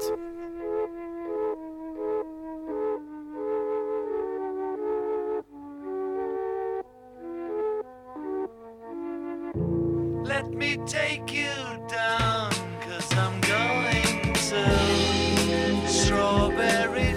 Le mélotron permet d'apporter cette petite touche de fraîcheur, d'agrandir le panel de sonorité et donc une sorte d'originalité dans les morceaux. Et surtout, en fonction du rack utilisé, eh ben, le son est rigoureusement différent. C'est ça qui est intéressant. Et vous vous doutez bien que c'est surtout les groupes de rock progressif dans les années 70 qui vont en faire une utilisation presque systématique, à l'image du groupe Yes, de Genesis, les Pink Floyd vont aussi l'utiliser, et surtout un groupe qui va porter selon moi cet instrument vers l'excellence, c'est le groupe King Crimson. Alors je vous propose un extrait tout en finesse du Mélotron, peut-être pour moi le morceau euh, peut-être le plus réussi. Euh, euh, en fait de, de, de, tout, de, tout confondu en fait hein, euh, du, du Mélotron c'est le morceau Epitaph euh, alors un morceau euh, typique hein, et mythique de In the Court of the Crimson King le premier album de King Crimson. Ici l'instrument nous propose des nappes orchestrales de cordes. Ça apporte un côté symphonique au morceau et une atmosphère assez unique entre un univers flottant mais teinté de mélancolie. Je vous laisse découvrir ça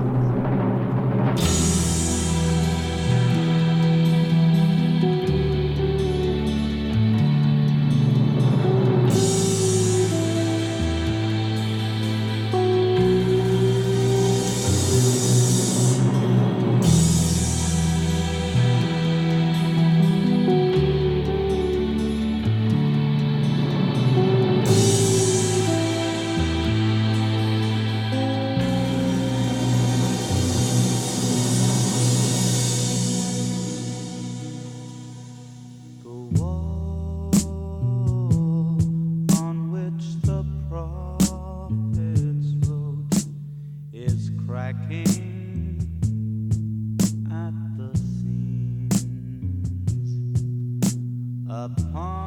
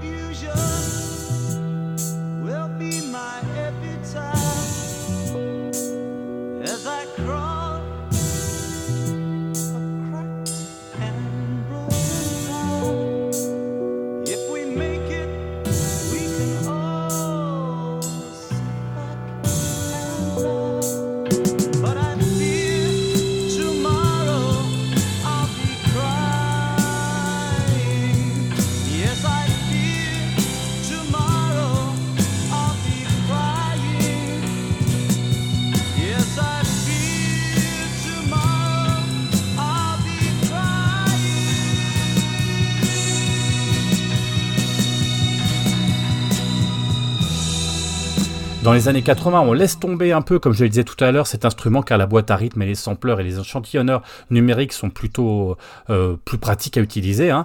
imaginez en concert, hein, quand il fallait straballer quand même son mélotron, il y avait même des groupes hein, à l'époque qui utilisaient, voire deux, même trois euh, mélotrons pour être sûr, parce que des fois ça tombe en panne. Donc du coup, il fallait quand même euh, pouvoir être sûr de pouvoir jouer. Donc du coup, ils en emportaient un ou deux. Donc c'était quand même une galère. En termes de matériel, il faudra attendre 98 hein, pour que le Mellotron euh, ne de, s'invite de nouveau dans les magasins de musique euh, grâce au passionné David. Euh, j'ai oublié son nom, mais en fait qui va recréer en fait des Mellotrons. Alors il y aura le Mark 6, il y aura basé sur le M400. Enfin voilà, on va relancer ça. effectivement, il va y avoir une nouvelle mode dans les années 90 du Mellotron.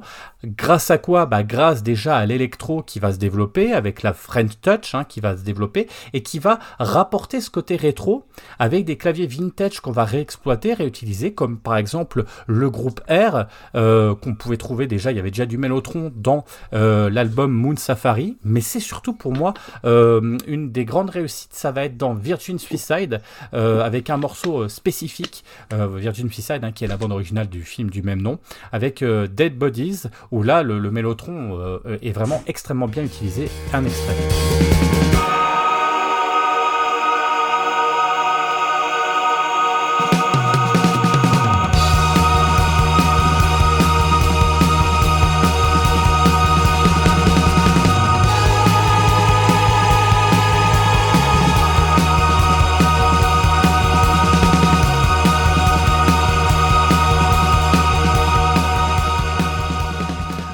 D'autres groupes de rock des années 90 vont exploiter l'instrument hein, pour apporter cette ambiance si particulière comme Elvis Costello.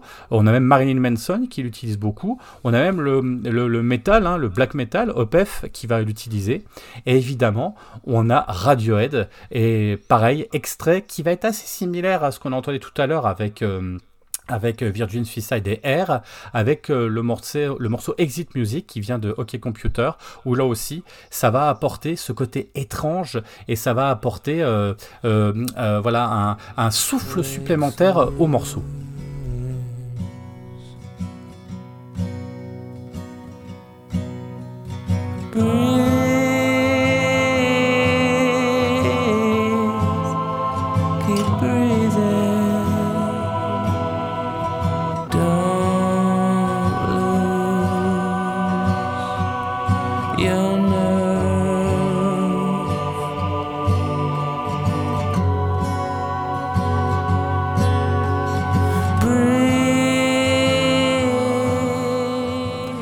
Et pour terminer, maintenant, alors, depuis euh, les années 2000, il revient assez souvent sur le devant de la scène. Il y a certains musiciens qui vouent même un culte à cet instrument, à l'image de Steven Wilson, hein, le maître à penser de Porcupine Tree, qui, euh, pour la petite anecdote, a euh, tout simplement racheté le mélotron de Robert Fripp de Kim Crimson dans ses albums, hein, tellement il était fanatique. Donc il a, c'est les albums, c'est les le mélotron qu'on entendait déjà dans dans les albums de Kim Crimson, qu'on peut entendre lorsque Steven Wilson utilise du du Mélotron.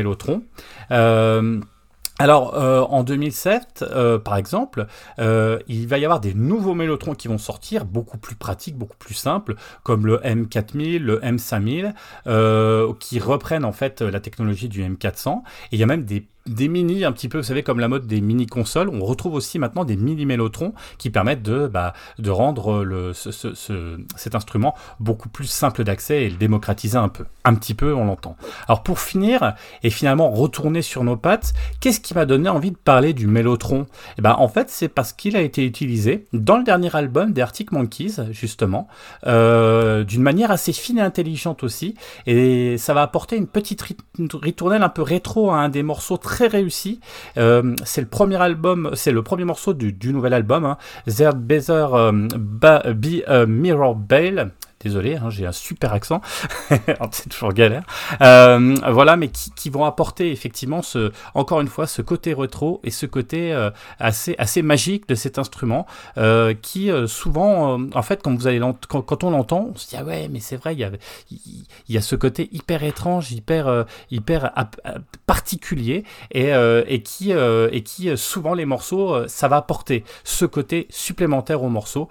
Et voilà, pourtant un instrument très peu connu euh, la preuve, hein, à, part, euh, à part Julien, je crois, euh, de nom, mais vous n'aviez pas forcément en tête ce que c'était. Voilà.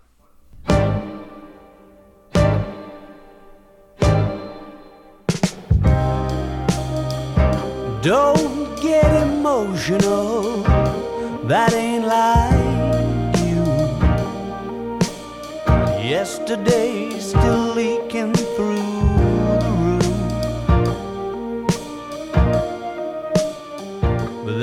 merci Jérémy pour cette chronique originale, différente encore une fois. Jérémy, il est là, il improvise, il, met des nouvelles catégories, il, met des nouvelles idées. Il en a plein et c'est pour ça qu'on l'apprécie dans ce podcast. Hein. On le sait, vous le préférez.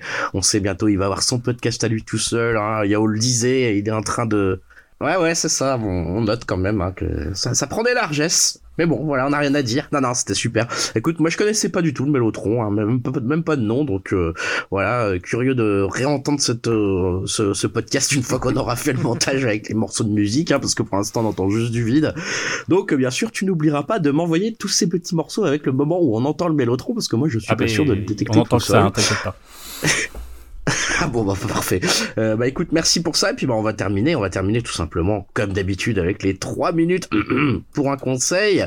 Euh, 3 minutes pour un conseil et on va commencer avec Julien euh, qui va nous conseiller un film. et Yaoki Beach. Euh, Julien, tu voulais nous parler d'un film, on va dire de genre Men que tu as vu récemment. il y a une petite quinzaine de jours. Hein. Je devais en parler pour le dernier podcast. Euh, oui, donc c'est le nouveau film d'Alex Garland qui est sorti en 2022. Je crois d'ailleurs que Dim l'avait vu à sa sortie et que toi, euh, Greg, tu l'as vu aussi euh, il y a peu de temps. c'est le premier film de, Alex Garland que je voyais, donc j'avais pas vu ni sa série. Hein. Sa série, c'est Suits, hein, c'est ça euh, ni ses deux précédents films. Devs, pardon, ouais. Suite, c'est une autre série. Euh, C'était vraiment le premier film, donc c'est toujours, euh, je trouve, intéressant de, bah, de voir le premier film d'un cinéaste. Hein. Ça avait fait pareil pour euh, quand on avait parlé de Robert Eggers, quand on avait fait The Northman, où, après j'avais rattrapé ses, ses, ses, précédents films. Euh, qu'est-ce que ça raconte, Men? Alors c'est un peu la, d'ailleurs la grande question, mais en gros, hein, comme c'est, alors ça, s'inscrit. Tu, tu, parlais un peu dans le nouveau cinéma d'horreur. Euh, euh, ce qu'on appelle alors les, les d'horreur, hein, j'aime pas trop ce terme-là, mais finalement, bon, bah, voilà, ça parlera peut-être aux gens euh, qui s'intéressent à ce, genre-là. Donc ça raconte l'histoire d'une jeune femme, sans trop spoiler, qui a vécu un, drame, un drame personnel et qui va se retirer dans une maison de campagne anglaise. Alors plutôt une jolie maison de campagne anglaise. Hein. Si vous aimez les, les, belles maisons, il faut plutôt la voir. Elle est quand même assez magnifique. donc elle va se retrouver toute seule un peu pour faire le, point sur sa vie. Elle va avoir comme euh, unique distraction, euh, bah, jouer un peu de piano et parler avec sa copine euh, par, par, messagerie comme ça, interposée par messagerie vocale. Et elle va un peu se balader aux alentours de cette maison, avec notamment une forêt dont, et également aussi une voie ferrée. Il y a tout, tout un passage, tout un passage euh, près de voilà assez iconique en termes de en termes d'image. Et voilà il va se passer quelque chose enfin voilà je vais, pas trop spoiler euh, dire ce qui va se passer. Il y a des, manifestations euh, masculines qui vont se, se, présenter à elle à la fois dans la petite ville où elle se trouve et en même temps des manifestations un peu plus un peu plus inquiétantes. Et ce que j'ai beaucoup aimé en fait dans le film alors j'ai vu que c'était un film qui divisait pas mal hein. il y a des gens qui le mettent dans leur film de l'année d'autres qui disent que c'était une merde sans nom et que c'est peut-être le pire film de l'année. Moi ce que j'ai bien aimé c'est finalement la, proposition de Garland c'est-à-dire de faire un film. Alors, c'est à la fois un film euh, de, home invasion, un peu comme l'était Us, hein, puisqu'elle va euh, finalement être euh, devoir un peu se, recroqueviller dans, cette maison. ce que j'ai bien aimé, c'est qu'il réussit autant les séquences dans la campagne anglaise et il arrive à faire quelque chose d'inquiétant quand elle se balade en forêt, quand elle va près de cette voie ferrée, quand finalement elle est, elle est dans la maison et elle est la, finalement à la merci de cet homme ou de ces hommes qui se trouveraient à l'extérieur. Et je trouve qu'il y a même dans la dernière partie qui est plus presque du, euh, du horror body euh, assez, assez dégueulasse d'ailleurs, faut dire, il y a quelques séquences qui sont, euh, je trouve, bah, assez crades. Je trouve qu'il est fort dans les deux domaines, et, je trouve qu'il y a vraiment des plans dans ce film qui sont hallucinants. Hein. Je parlais du, plan de la, près de la voie ferrée, même des plans, juste des plans de campagne, je trouve qu'avec presque rien, il arrive à faire, à faire flipper, à mettre une plus que flipper, c'est presque à mettre une tension, quelque chose d'un peu malsain. Et évidemment, c'est euh, une série qui a une résonance contemporaine sur euh, sur la, on va dire sur la masculinité toxique, hein, sur la, place des hommes par rapport aux femmes et de, et euh, ça, je trouve que c'était assez intéressant. Et en plus, le film est presque peut-être plus ambigu avec ça, notamment. Alors, je vais pas spoiler le final, mais euh, il y aurait pas mal de choses à, dire dessus.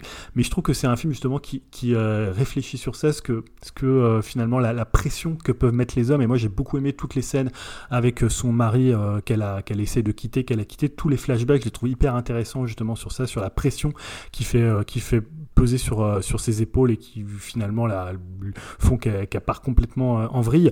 je trouve que c'est un film vraiment intéressant. moi, il m'a un petit peu rappelé, je sais pas trop pourquoi, mais un peu ce que fait à la fois Lynch dans Twin Peaks, c'est-à-dire cette réflexion sur le mal. Alors le slogan, il est comme ça un peu, un peu galvaudé, le mal MAL engendre le mal MALE, mais il y a cette idée, un peu comme il y avait dans Twin Peaks avec Bob, que finalement la figure du mal, ça peut être à la fois plusieurs figures, plusieurs figures masculines, et ça peut être la figure de toute une ville. En fait, là, c'est beaucoup plus petit que Twin Peaks, hein. c'est une toute petite communauté. Genre, en gros, il y a un pub dans lequel elle va, et il y a aussi le, type qui lui loue la maison qui, euh, qui, vient la voir. Mais euh, je trouve qu'il y a cette idée, comme ça, du mal euh, qui, est, qui est incarné par plusieurs visages, et ça m'a fait penser un petit peu à ça, et également un peu à, Lost Highway, alors en, moins ambitieux, parce que c'est un film qui est un peu plus réduit, là, assez court aussi, ça fait une heure et demie. Et voilà, moi j'ai trouvé que c'est un film qui m'a assez marqué, en fait, qui m'a assez mis mal à l'aise, et c'est pas si courant, je trouve, dans les films d'horreur. C'est pas forcément un film qui fait peur, mais c'est un film qui a, quelque chose d'assez malaisant. Et euh, je le trouve vraiment intéressant. Je trouve que c'est vraiment un des très bons films de cette année. Bah écoute, merci pour ce conseil. Juste toujours une précision euh, pour les conseils. Où est-ce qu'on peut le trouver euh, Alors moi je l'ai loué pour à quel prix Il est disponible à la location donc en VOD, mais tu peux l'acheter en. Il est dispo en Blu-ray, en 4K, en DVD. Je crois pas qu'il soit encore sur les plateformes. Je pense qu'il devrait pas tarder à arriver sur Canon parce qu'il est sorti en début, je crois en début d'année, peut-être février ou mars. Donc je pense qu'il va pas tarder à arriver, mais voilà. Sinon vous pouvez le louer, ça coûte, je crois que je l'ai payé 4,99€. Et je sais que toi tu l'as vu et que Dim aussi l'a vu. Je sais pas si vous avez un avis ou si c'est un film qui vous a marqué. Non, je préfère euh, personnellement, je, je, te laisserai euh, enchaîner Dim, mais euh, personnellement, je trouve que t'as bien résumé le truc. Je le trouve peut-être un peu trop. Je suis un peu moins dithyrambique que toi dans le sens où je le trouve peut-être un peu trop obvious, un petit peu trop justement la masculinité toxique, etc. Enfin voilà, le discours un peu là-dessus est un peu trop pas simpliste, mais un peu trop central, on va dire pour moi. La, la pomme d'Adam, tout ça, il y a des trucs un peu. Voilà, c'est un peu trop, euh, un peu trop, un peu trop comme ça pour moi. Mais sinon, je, je trouve que effectivement le côté te mettre mal à l'aise, il est au top ce film puisque t'es vraiment mal à l'aise. Euh, c'est vraiment euh, ouais dégueulasse. Tu, sais pas ce que tu regardes, mais t'as pas envie de le regarder quoi. Et c'est ça où il est très fort. Euh, c'est que c'est un film. Justement, moi j'aime bien les films qui tranchent, hein, qu'on aime ou qu'on déteste. Je préfère ça plutôt que de te laisser froid. là, c'est clair qu'on aime ou on déteste. moi, j'ai je côté plutôt, plutôt on aime. mais je comprends qu'on puisse détester parce que ça fait euh, ça fait vraiment mal à l'aise. C'est pas agréable à regarder, c'est pas agréable à suivre. C'est pas y a rien d'agréable dans ce film en fait. Mais justement parce que c'est très bien fait. Donc euh, voilà, je suis assez euh, assez assez assez conquis quand même par ce film. Toi, Dim? Non, moi pareil. J'ai surtout un gros souvenir du final au cinéma. Alors je sais pas, c'était peut-être l'effet cinéma, mais What quand je suis sorti, ouais, il m'a fallu peut-être au moins un quart d'heure pour pour émerger et, penser à autre chose c'est typiquement le genre de film, euh, ouais, voilà, tu sors du cinéma, euh, tu marches un peu sans but et sans raison. Euh, c'est clair. pendant au moins facile, ouais, un quart d'heure pour, pour voilà, tu, tu, restes dans le film et ouais, c'est assez scotchant.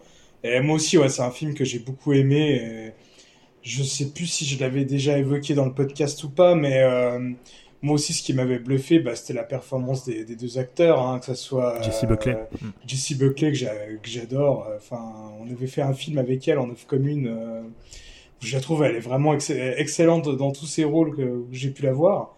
Et l'acteur Rory Kinner, il me semble, c'est ça.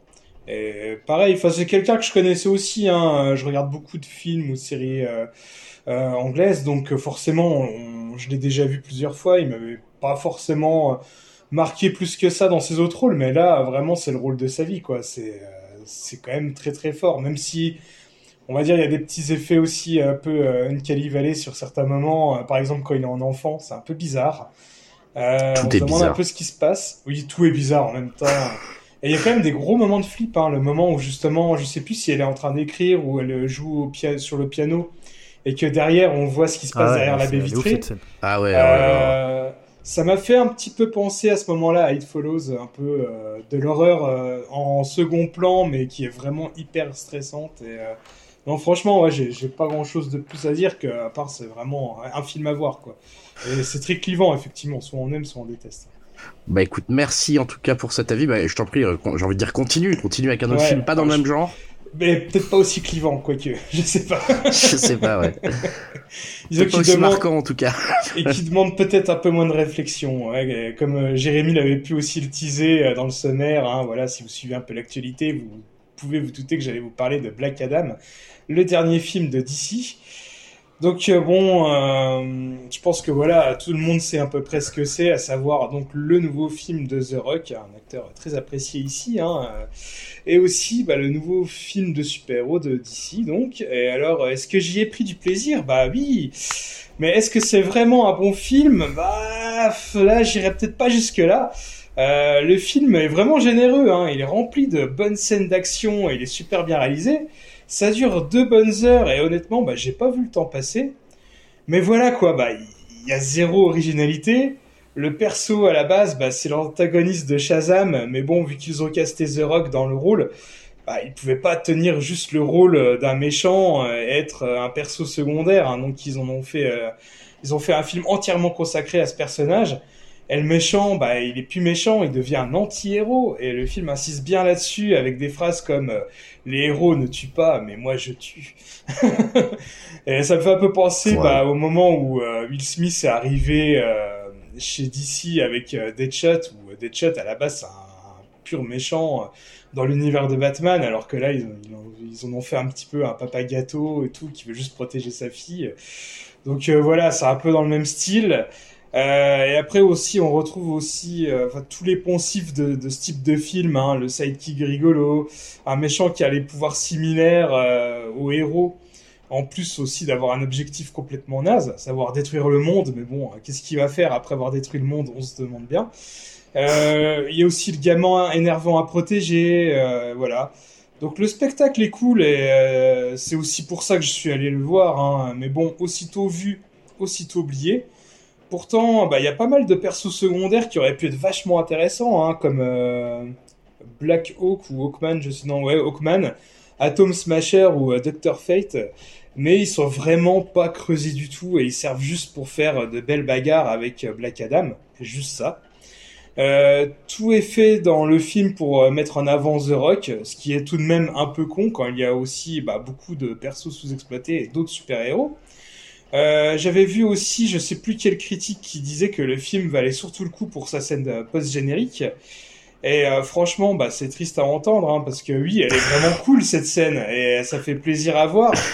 Mais heureusement que le film est quand même suffisamment divertissant pour pas avoir à regretter de le, le, déplacement pour juste une scène de deux minutes. Ah ouais, c'est drôle ça. J'imagine que ça a été fait aussi au forcing par le Rock, hein, qui souhaitait avoir un duel au sommet entre lui et un autre personnage emblématique de DC que je ne vais pas citer, mais qui est en relation avec une certaine news de Jérémy, pour pas le citer lui non plus.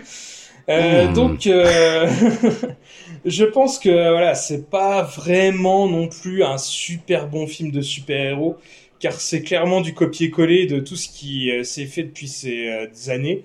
Et en plus, dans le même si j'aime beaucoup les cinémas de super-héros, je peux admettre que déjà à la base c'est pas super original. Donc euh, voilà, si ça apporte rien de plus, euh, on est un peu au fond des pâquerettes. Mais bah par contre c'est un bon film de The Rock, bien décérébré, euh, bien rigolo, où il casse tout, il pète tout, où il y a quelques bonnes punchlines.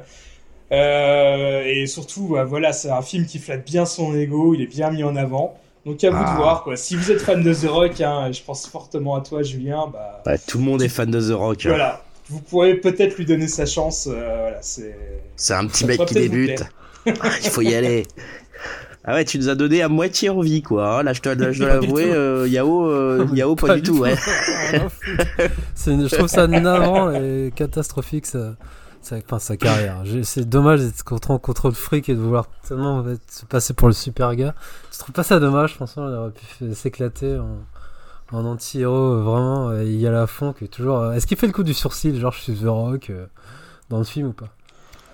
Ah, j'ai pas remarqué de sourcil. Ça marque de fabrique, hein. ouais, ce qui m'a surtout bien plu dans le film, ouais, c'était les, les, punchlines, hein. comme je disais, les héros ne tuent pas, mais moi je tue, ou alors la vie est un long chemin qui mène vers la mort ou des choses comme ça. Oh ah, j'ai beaucoup réfléchi aussi, tu vois, là, j'ai le cerveau, il a Non, mais là, c'est pas le débat, mais moi, je, trouve ça un peu dommage qu'il ait pas fait plus de films genre euh, Southland euh, ou. Euh, tu vois, dans ce registre un peu. C'est pas un mauvais acteur en plus, hein. Parce que là, c'est con, il pourrait se mettre en danger, mais là, c'est comme tu dis, c'est Will Smith version ancien catcher, quoi, qui.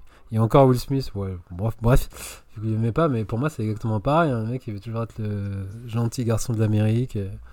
Je trouve ça un peu. Ouais, mais bon, il fait des bons films, quoi. Tu vois, sans Andreas, par exemple, il a eu raison de faire ça, quoi. Plus que Southland Tales. Hein. Ok, allez, c'est bon. Ça, c'est inattaquable. Ouais, c'est bon, ça. Putain. Attends, San Andreas, c'est inattaquable. Il y a Dadario en plus. Ah, de la décennie. On peut pas parler de, de cinéma. Très libre et réaliste en plus, c'est ça le truc. c'est l'avenir, c'est. Bah ouais, ouais, Quand ça aime. Clifford, de toute façon, euh, qu'est-ce que je te dis? Les effets spéciaux bien faits, euh, un truc avec euh, sans retenue, euh, voilà, on a tout ce qu'on voulait, quoi. Je... C'est Je comprends jardin américain. j'ai une ça, question pour toi. Ah, c'est clair. J'ai une question pour toi, Julien. Si euh, Dario jouait, je pourrais euh, éventuellement jouer dans un film de Keshish, je pense que putain, ce projet. euh, Oh ce serait pas de la décennie, Projet qui me hyperait euh, au ah, plus haut projet. C'est le projet en or là. On a plus de catégorie au-dessus là. Je pense pas que ça arrivera. mais- Alors, Jérémy, le concert de Black Midi au Bataclan, si on peut faire un débrief ou un conseil là-dessus, si veut, quelqu'un veut bien se laisser introduire dans le truc. Introduire, je sais pas, mais. Euh, mais C'était oui, comment oui, je- Alors, une petite olive, euh, Jérémy, ça fait jamais de mal. Euh, oui, donc euh, concert de la semaine dernière, donc Bataclan. concert, j'avais hâte parce que c'est vrai que album de cet été qui était quand même assez, assez incroyable et assez dingue. Et pourtant, bah, concert qui m'a en partie emballé. Euh, En partie Oula. emballé. Alors pourquoi? Alors dans les côtés qui, qui étaient vraiment hyper bien, c'est disons que c'est une performance de batteur. hein. En gros, le, Morgan Simpson, le batteur, euh, il a pris toute la, il, prend, toute la lumière. Enfin, c'était un truc de dingue. Euh, on, retrouve les morceaux, euh, on va dire iconiques. On retrouve cette énergie. Ils jouent absolument tous particulièrement bien. C'est très très bien fait. Euh, alors vous allez me dire, bah, où est le problème Euh, et, même pour vous dire, la deuxième partie est assez marrante parce qu'ils ils s'amusent à reprendre du disco. Ils ont repris Donna Summer, euh, I Feel Love, et il y a même Around the World de- des Daft Punk qui, vont jouer d'une manière punk et hyper bourrine. C'est assez drôle. Jusqu'ici, c'est génial. Sauf que la spécificité quand même de Black Midi, c'est la subtilité. C'est euh, la nuance. C'est-à-dire qu'on passe des moments complètement cataclysmiques, euh, euh, des enfers, à des moments hyper mélodiques avec une sorte de voix un peu crooner, etc. Et ben là, le problème, c'est que c'était tellement, mais tellement fort le son, que en fait, bah, ça, ça, ça t'explose les oreilles. C'est-à-dire que même avec des bouchons, j'avais les oreilles explosées. Et ce qui est dommage, du coup, c'est que vous vous retrouvez à un concert où il y a de la subtilité, où normalement il y a des moments où on est un peu plus dans, on a envie d'écouter, on a envie d'être emporté par, ces nuances, par cette subtilité. Mais là, on peut pas parce que deux minutes après, on sait qu'on va se faire exploser les oreilles. Donc du coup, vous mettez vos boules caisses euh, et puis et puis vous êtes là en essayant de euh, de bah de comment dire de d'écouter mais ça fait un son étouffé donc du coup c'est pas génial. Et du coup j'ai été vachement déçu parce que bah du coup ça fait une espèce de bouillie sonore euh, qui forcément bah apporte quelque chose qui est pas qui est pas génial en termes de son. Et c'est vraiment dommage que le son soit un peu dégueulasse parce que je pense que le concert aurait été très bien. Autre autre fait qui était un petit peu dommage c'est qu'il n'y avait pas les cuivres il n'y avait pas les sax donc du coup toutes les parties qui sont quand même bien bien barrées et bien Ah. free jazz bah là elles étaient reprises par les guitares ou par le clavier et du coup, on perdait aussi un petit peu de la. Donc, mitigé parce qu'on retrouve les morceaux, on retrouve l'énergie, on retrouve euh, la technicité, mais euh, déçu parce que c'est vraiment sur de la subtilité que ce groupe fonctionne. Et là, bon, on l'a perdu à cause d'un son trop brouillon à mon goût euh, et qui fait que, bah voilà, je sais pas pourquoi ils ont mis aussi fort parce que ça, ça mérite pas pour un groupe comme ça de se faire exploser les oreilles, quoi. Voilà. Donc, euh, la faute, euh, quoi, au. Non, au je pense que c'est une volonté. C'est euh, qu'est-ce c'est qui une se passe volonté, je pense. Une, une volonté de Une jouer volonté, fort, euh, ouais. punk, bourrin, parce qu'il y avait du pogo, il y avait des trucs, etc. Donc je pense que c'est une volonté. Euh, après, euh, après voilà, c'est un style. euh, bon, moi je, ça, ça fait un peu. Je suis un peu trop vieux pour ces conneries, comme on dit. Mais me faire exploser les oreilles, c'est un peu dommage. Je, je suis pas là pour ça. Et, là, du coup, c'était un petit peu décevant à ce niveau-là. Alors peut-être que d'autres personnes n'ont pas ressenti ça ou ça les a pas dérangés. Mais là, voilà, moi, je, les acouphènes, les machins, les trucs, c'est dommage pour un groupe de, de, de la trempe. C'est quand même, on est à la limite du jazz, donc on a envie d'être pas posé parce que c'est dynamique et tout, mais on a envie de pouvoir profiter. Et là, j'ai pas profité pleinement du spectacle qui m'était offert. Ouais, je comprends, je comprends. Bah, ça me rappelle un peu un concert comme ça, je crois que c'était Magma, euh, où euh, juste, bah, c'était euh, juste, j'ai saigné des oreilles en sortant, littéralement, hein, mes oreilles saignaient, vraiment j'avais du sang qui coulait, quoi. Donc je pense que ce jour-là, je me suis fait mal, on était plusieurs à sortir, on n'en pouvait plus, il y avait même les pompiers qui sont arrivés à la fin du concert, avec la, la, rue qui était fermée, tout tellement les mecs avaient fait exploser le son, quoi. Les gens devenaient sourds à cause de ce concert, donc c'était c'était un peu hallucinant, et, et c'est c'est un, en fait c'est plus c'est plus drôle quand ça en arrive là, c'est t'apprécies plus tellement ce qui est joué. Donc euh, donc voilà, Dim, tu voulais réagir? Ouais, non, moi je voulais aussi partager avec vous une de mes histoires de concert où le son était tellement fort, mais euh, ça m'a traumatisé aussi. C'était en Allemagne. Alors je sais pas, ça se trouve en Allemagne, ils ont peut-être pas les mêmes réglementations au niveau des décibels. C'était euh, un concert, c'était The Dillinger Escape Plane. Alors je sais pas si vous voyez déjà un ah, bah ouais, en plus c'est bourrin de ouf. c'est quand même assez violent. Et dès la, première note, en fait, mais j'ai euh, cru que j'allais euh, j'allais en vomir tellement que c'était fort. J'ai cru que j'allais tomber dans les pommes aussi. Et en plus, le chanteur, il est direct allé dans la foule, pogoté et tout. C'était dans une toute petite scène, euh, je sais plus dans quelle ville en Allemagne, mais vraiment, on va dire une salle qui est réservée à tout ce qui est un peu metal hardcore et tout. Mais oh, je me suis éloigné, j'étais tout au fond, mais même tout au fond, je me sentais mal. quoi. J'ai jamais vu quelque chose d'aussi fort et c'est vrai que ça, peut gâcher un concert, quoi. mais ça m'a appris une bonne leçon. Maintenant, je mets des, des boules caisses au concert. Euh, ça m'a tellement traumatisé. Ouais, mais c'est vrai que c'est dingue. C'est quand même dommage parce que tu vois là, es quand même, euh, je te dis, ça, ça enlève les boules caisses, enlève la nuance, quoi. Euh, et donc, et donc, du coup, tu, tu, sais pas pourquoi tu es là, quoi. Tu vois. Alors après. Mais c'est, moi, c'était la première fois où j'ai passé une mauvaise soirée à un concert parce que c'était plus agréable, quoi. C'était limite de la mm. souffrance, quoi. Donc, euh, horrible. Dommage. Bon, ça ne nous empêchera pas quand même de recommander euh, l'album de Black Midi euh, de cet été. Hein. Je sais plus comment il s'appelle, mais qui était quand même super. voilà, malgré ce concert un peu décevant de Jérémy. on va terminer là-dessus avec la fin en musique, fin en musique, fin un peu triste en plus. Euh, Julien, n'est-ce pas, puisque tu as choisi. Euh, ouais, puisqu'on a appris cette semaine le décès de Mimi Parker. Donc Mimi Parker, c'était euh, la cofondatrice, batteur, chanteuse du groupe Low, un groupe dont on a beaucoup parlé notamment à l'époque. je crois que c'était en 2018 de Double Negative et, ensuite de Watt l'année dernière. groupe américain avec gros mur du son. Hein, on parlait des, sons au concert. Je pense que si tu les vois en concert, ça va aussi de vriller ils m'ont ah, fait mal, ouais. Ils m'ont fait mal une fois en concert. Je crois que je les ai vus une fois aussi. c'est vrai que ça, ça vrille pas mal. Euh, donc, euh, elle est décédée là d'un cancer des, des ovaires. Euh, J'ai choisi un morceau bah, qui s'appelle Disappearing, qui est extrait du dernier album donc de Ewatt. Et voilà, donc on a déjà passé du lot, hein, on en a souvent parlé ici, on est, on est plutôt assez fan du groupe et voilà, c'est quand même une triste nouvelle. Voilà. Ne vous inquiétez pas, euh, ce ne sont pas vos enceintes euh, qui font un bruit bizarre. Hein. C'est c'est voulu comme ça cette euh, cette musique. C'est du mur du son comme on disait. Donc ça se termine volontairement en grisaille, en grisonnant, je sais pas comment on appelle ça. En, enfin voilà, en, truc difficile à écouter. c'est voulu, c'est voulu comme ça, c'est l'eau. voilà, bah on, on, se quitte là-dessus. On vous dit quoi dans trois semaines, deux semaines, je sais pas trop. On verra. Hein, on verra ce qui se passe au niveau des œuvres communes.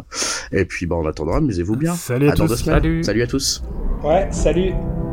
Somewhere.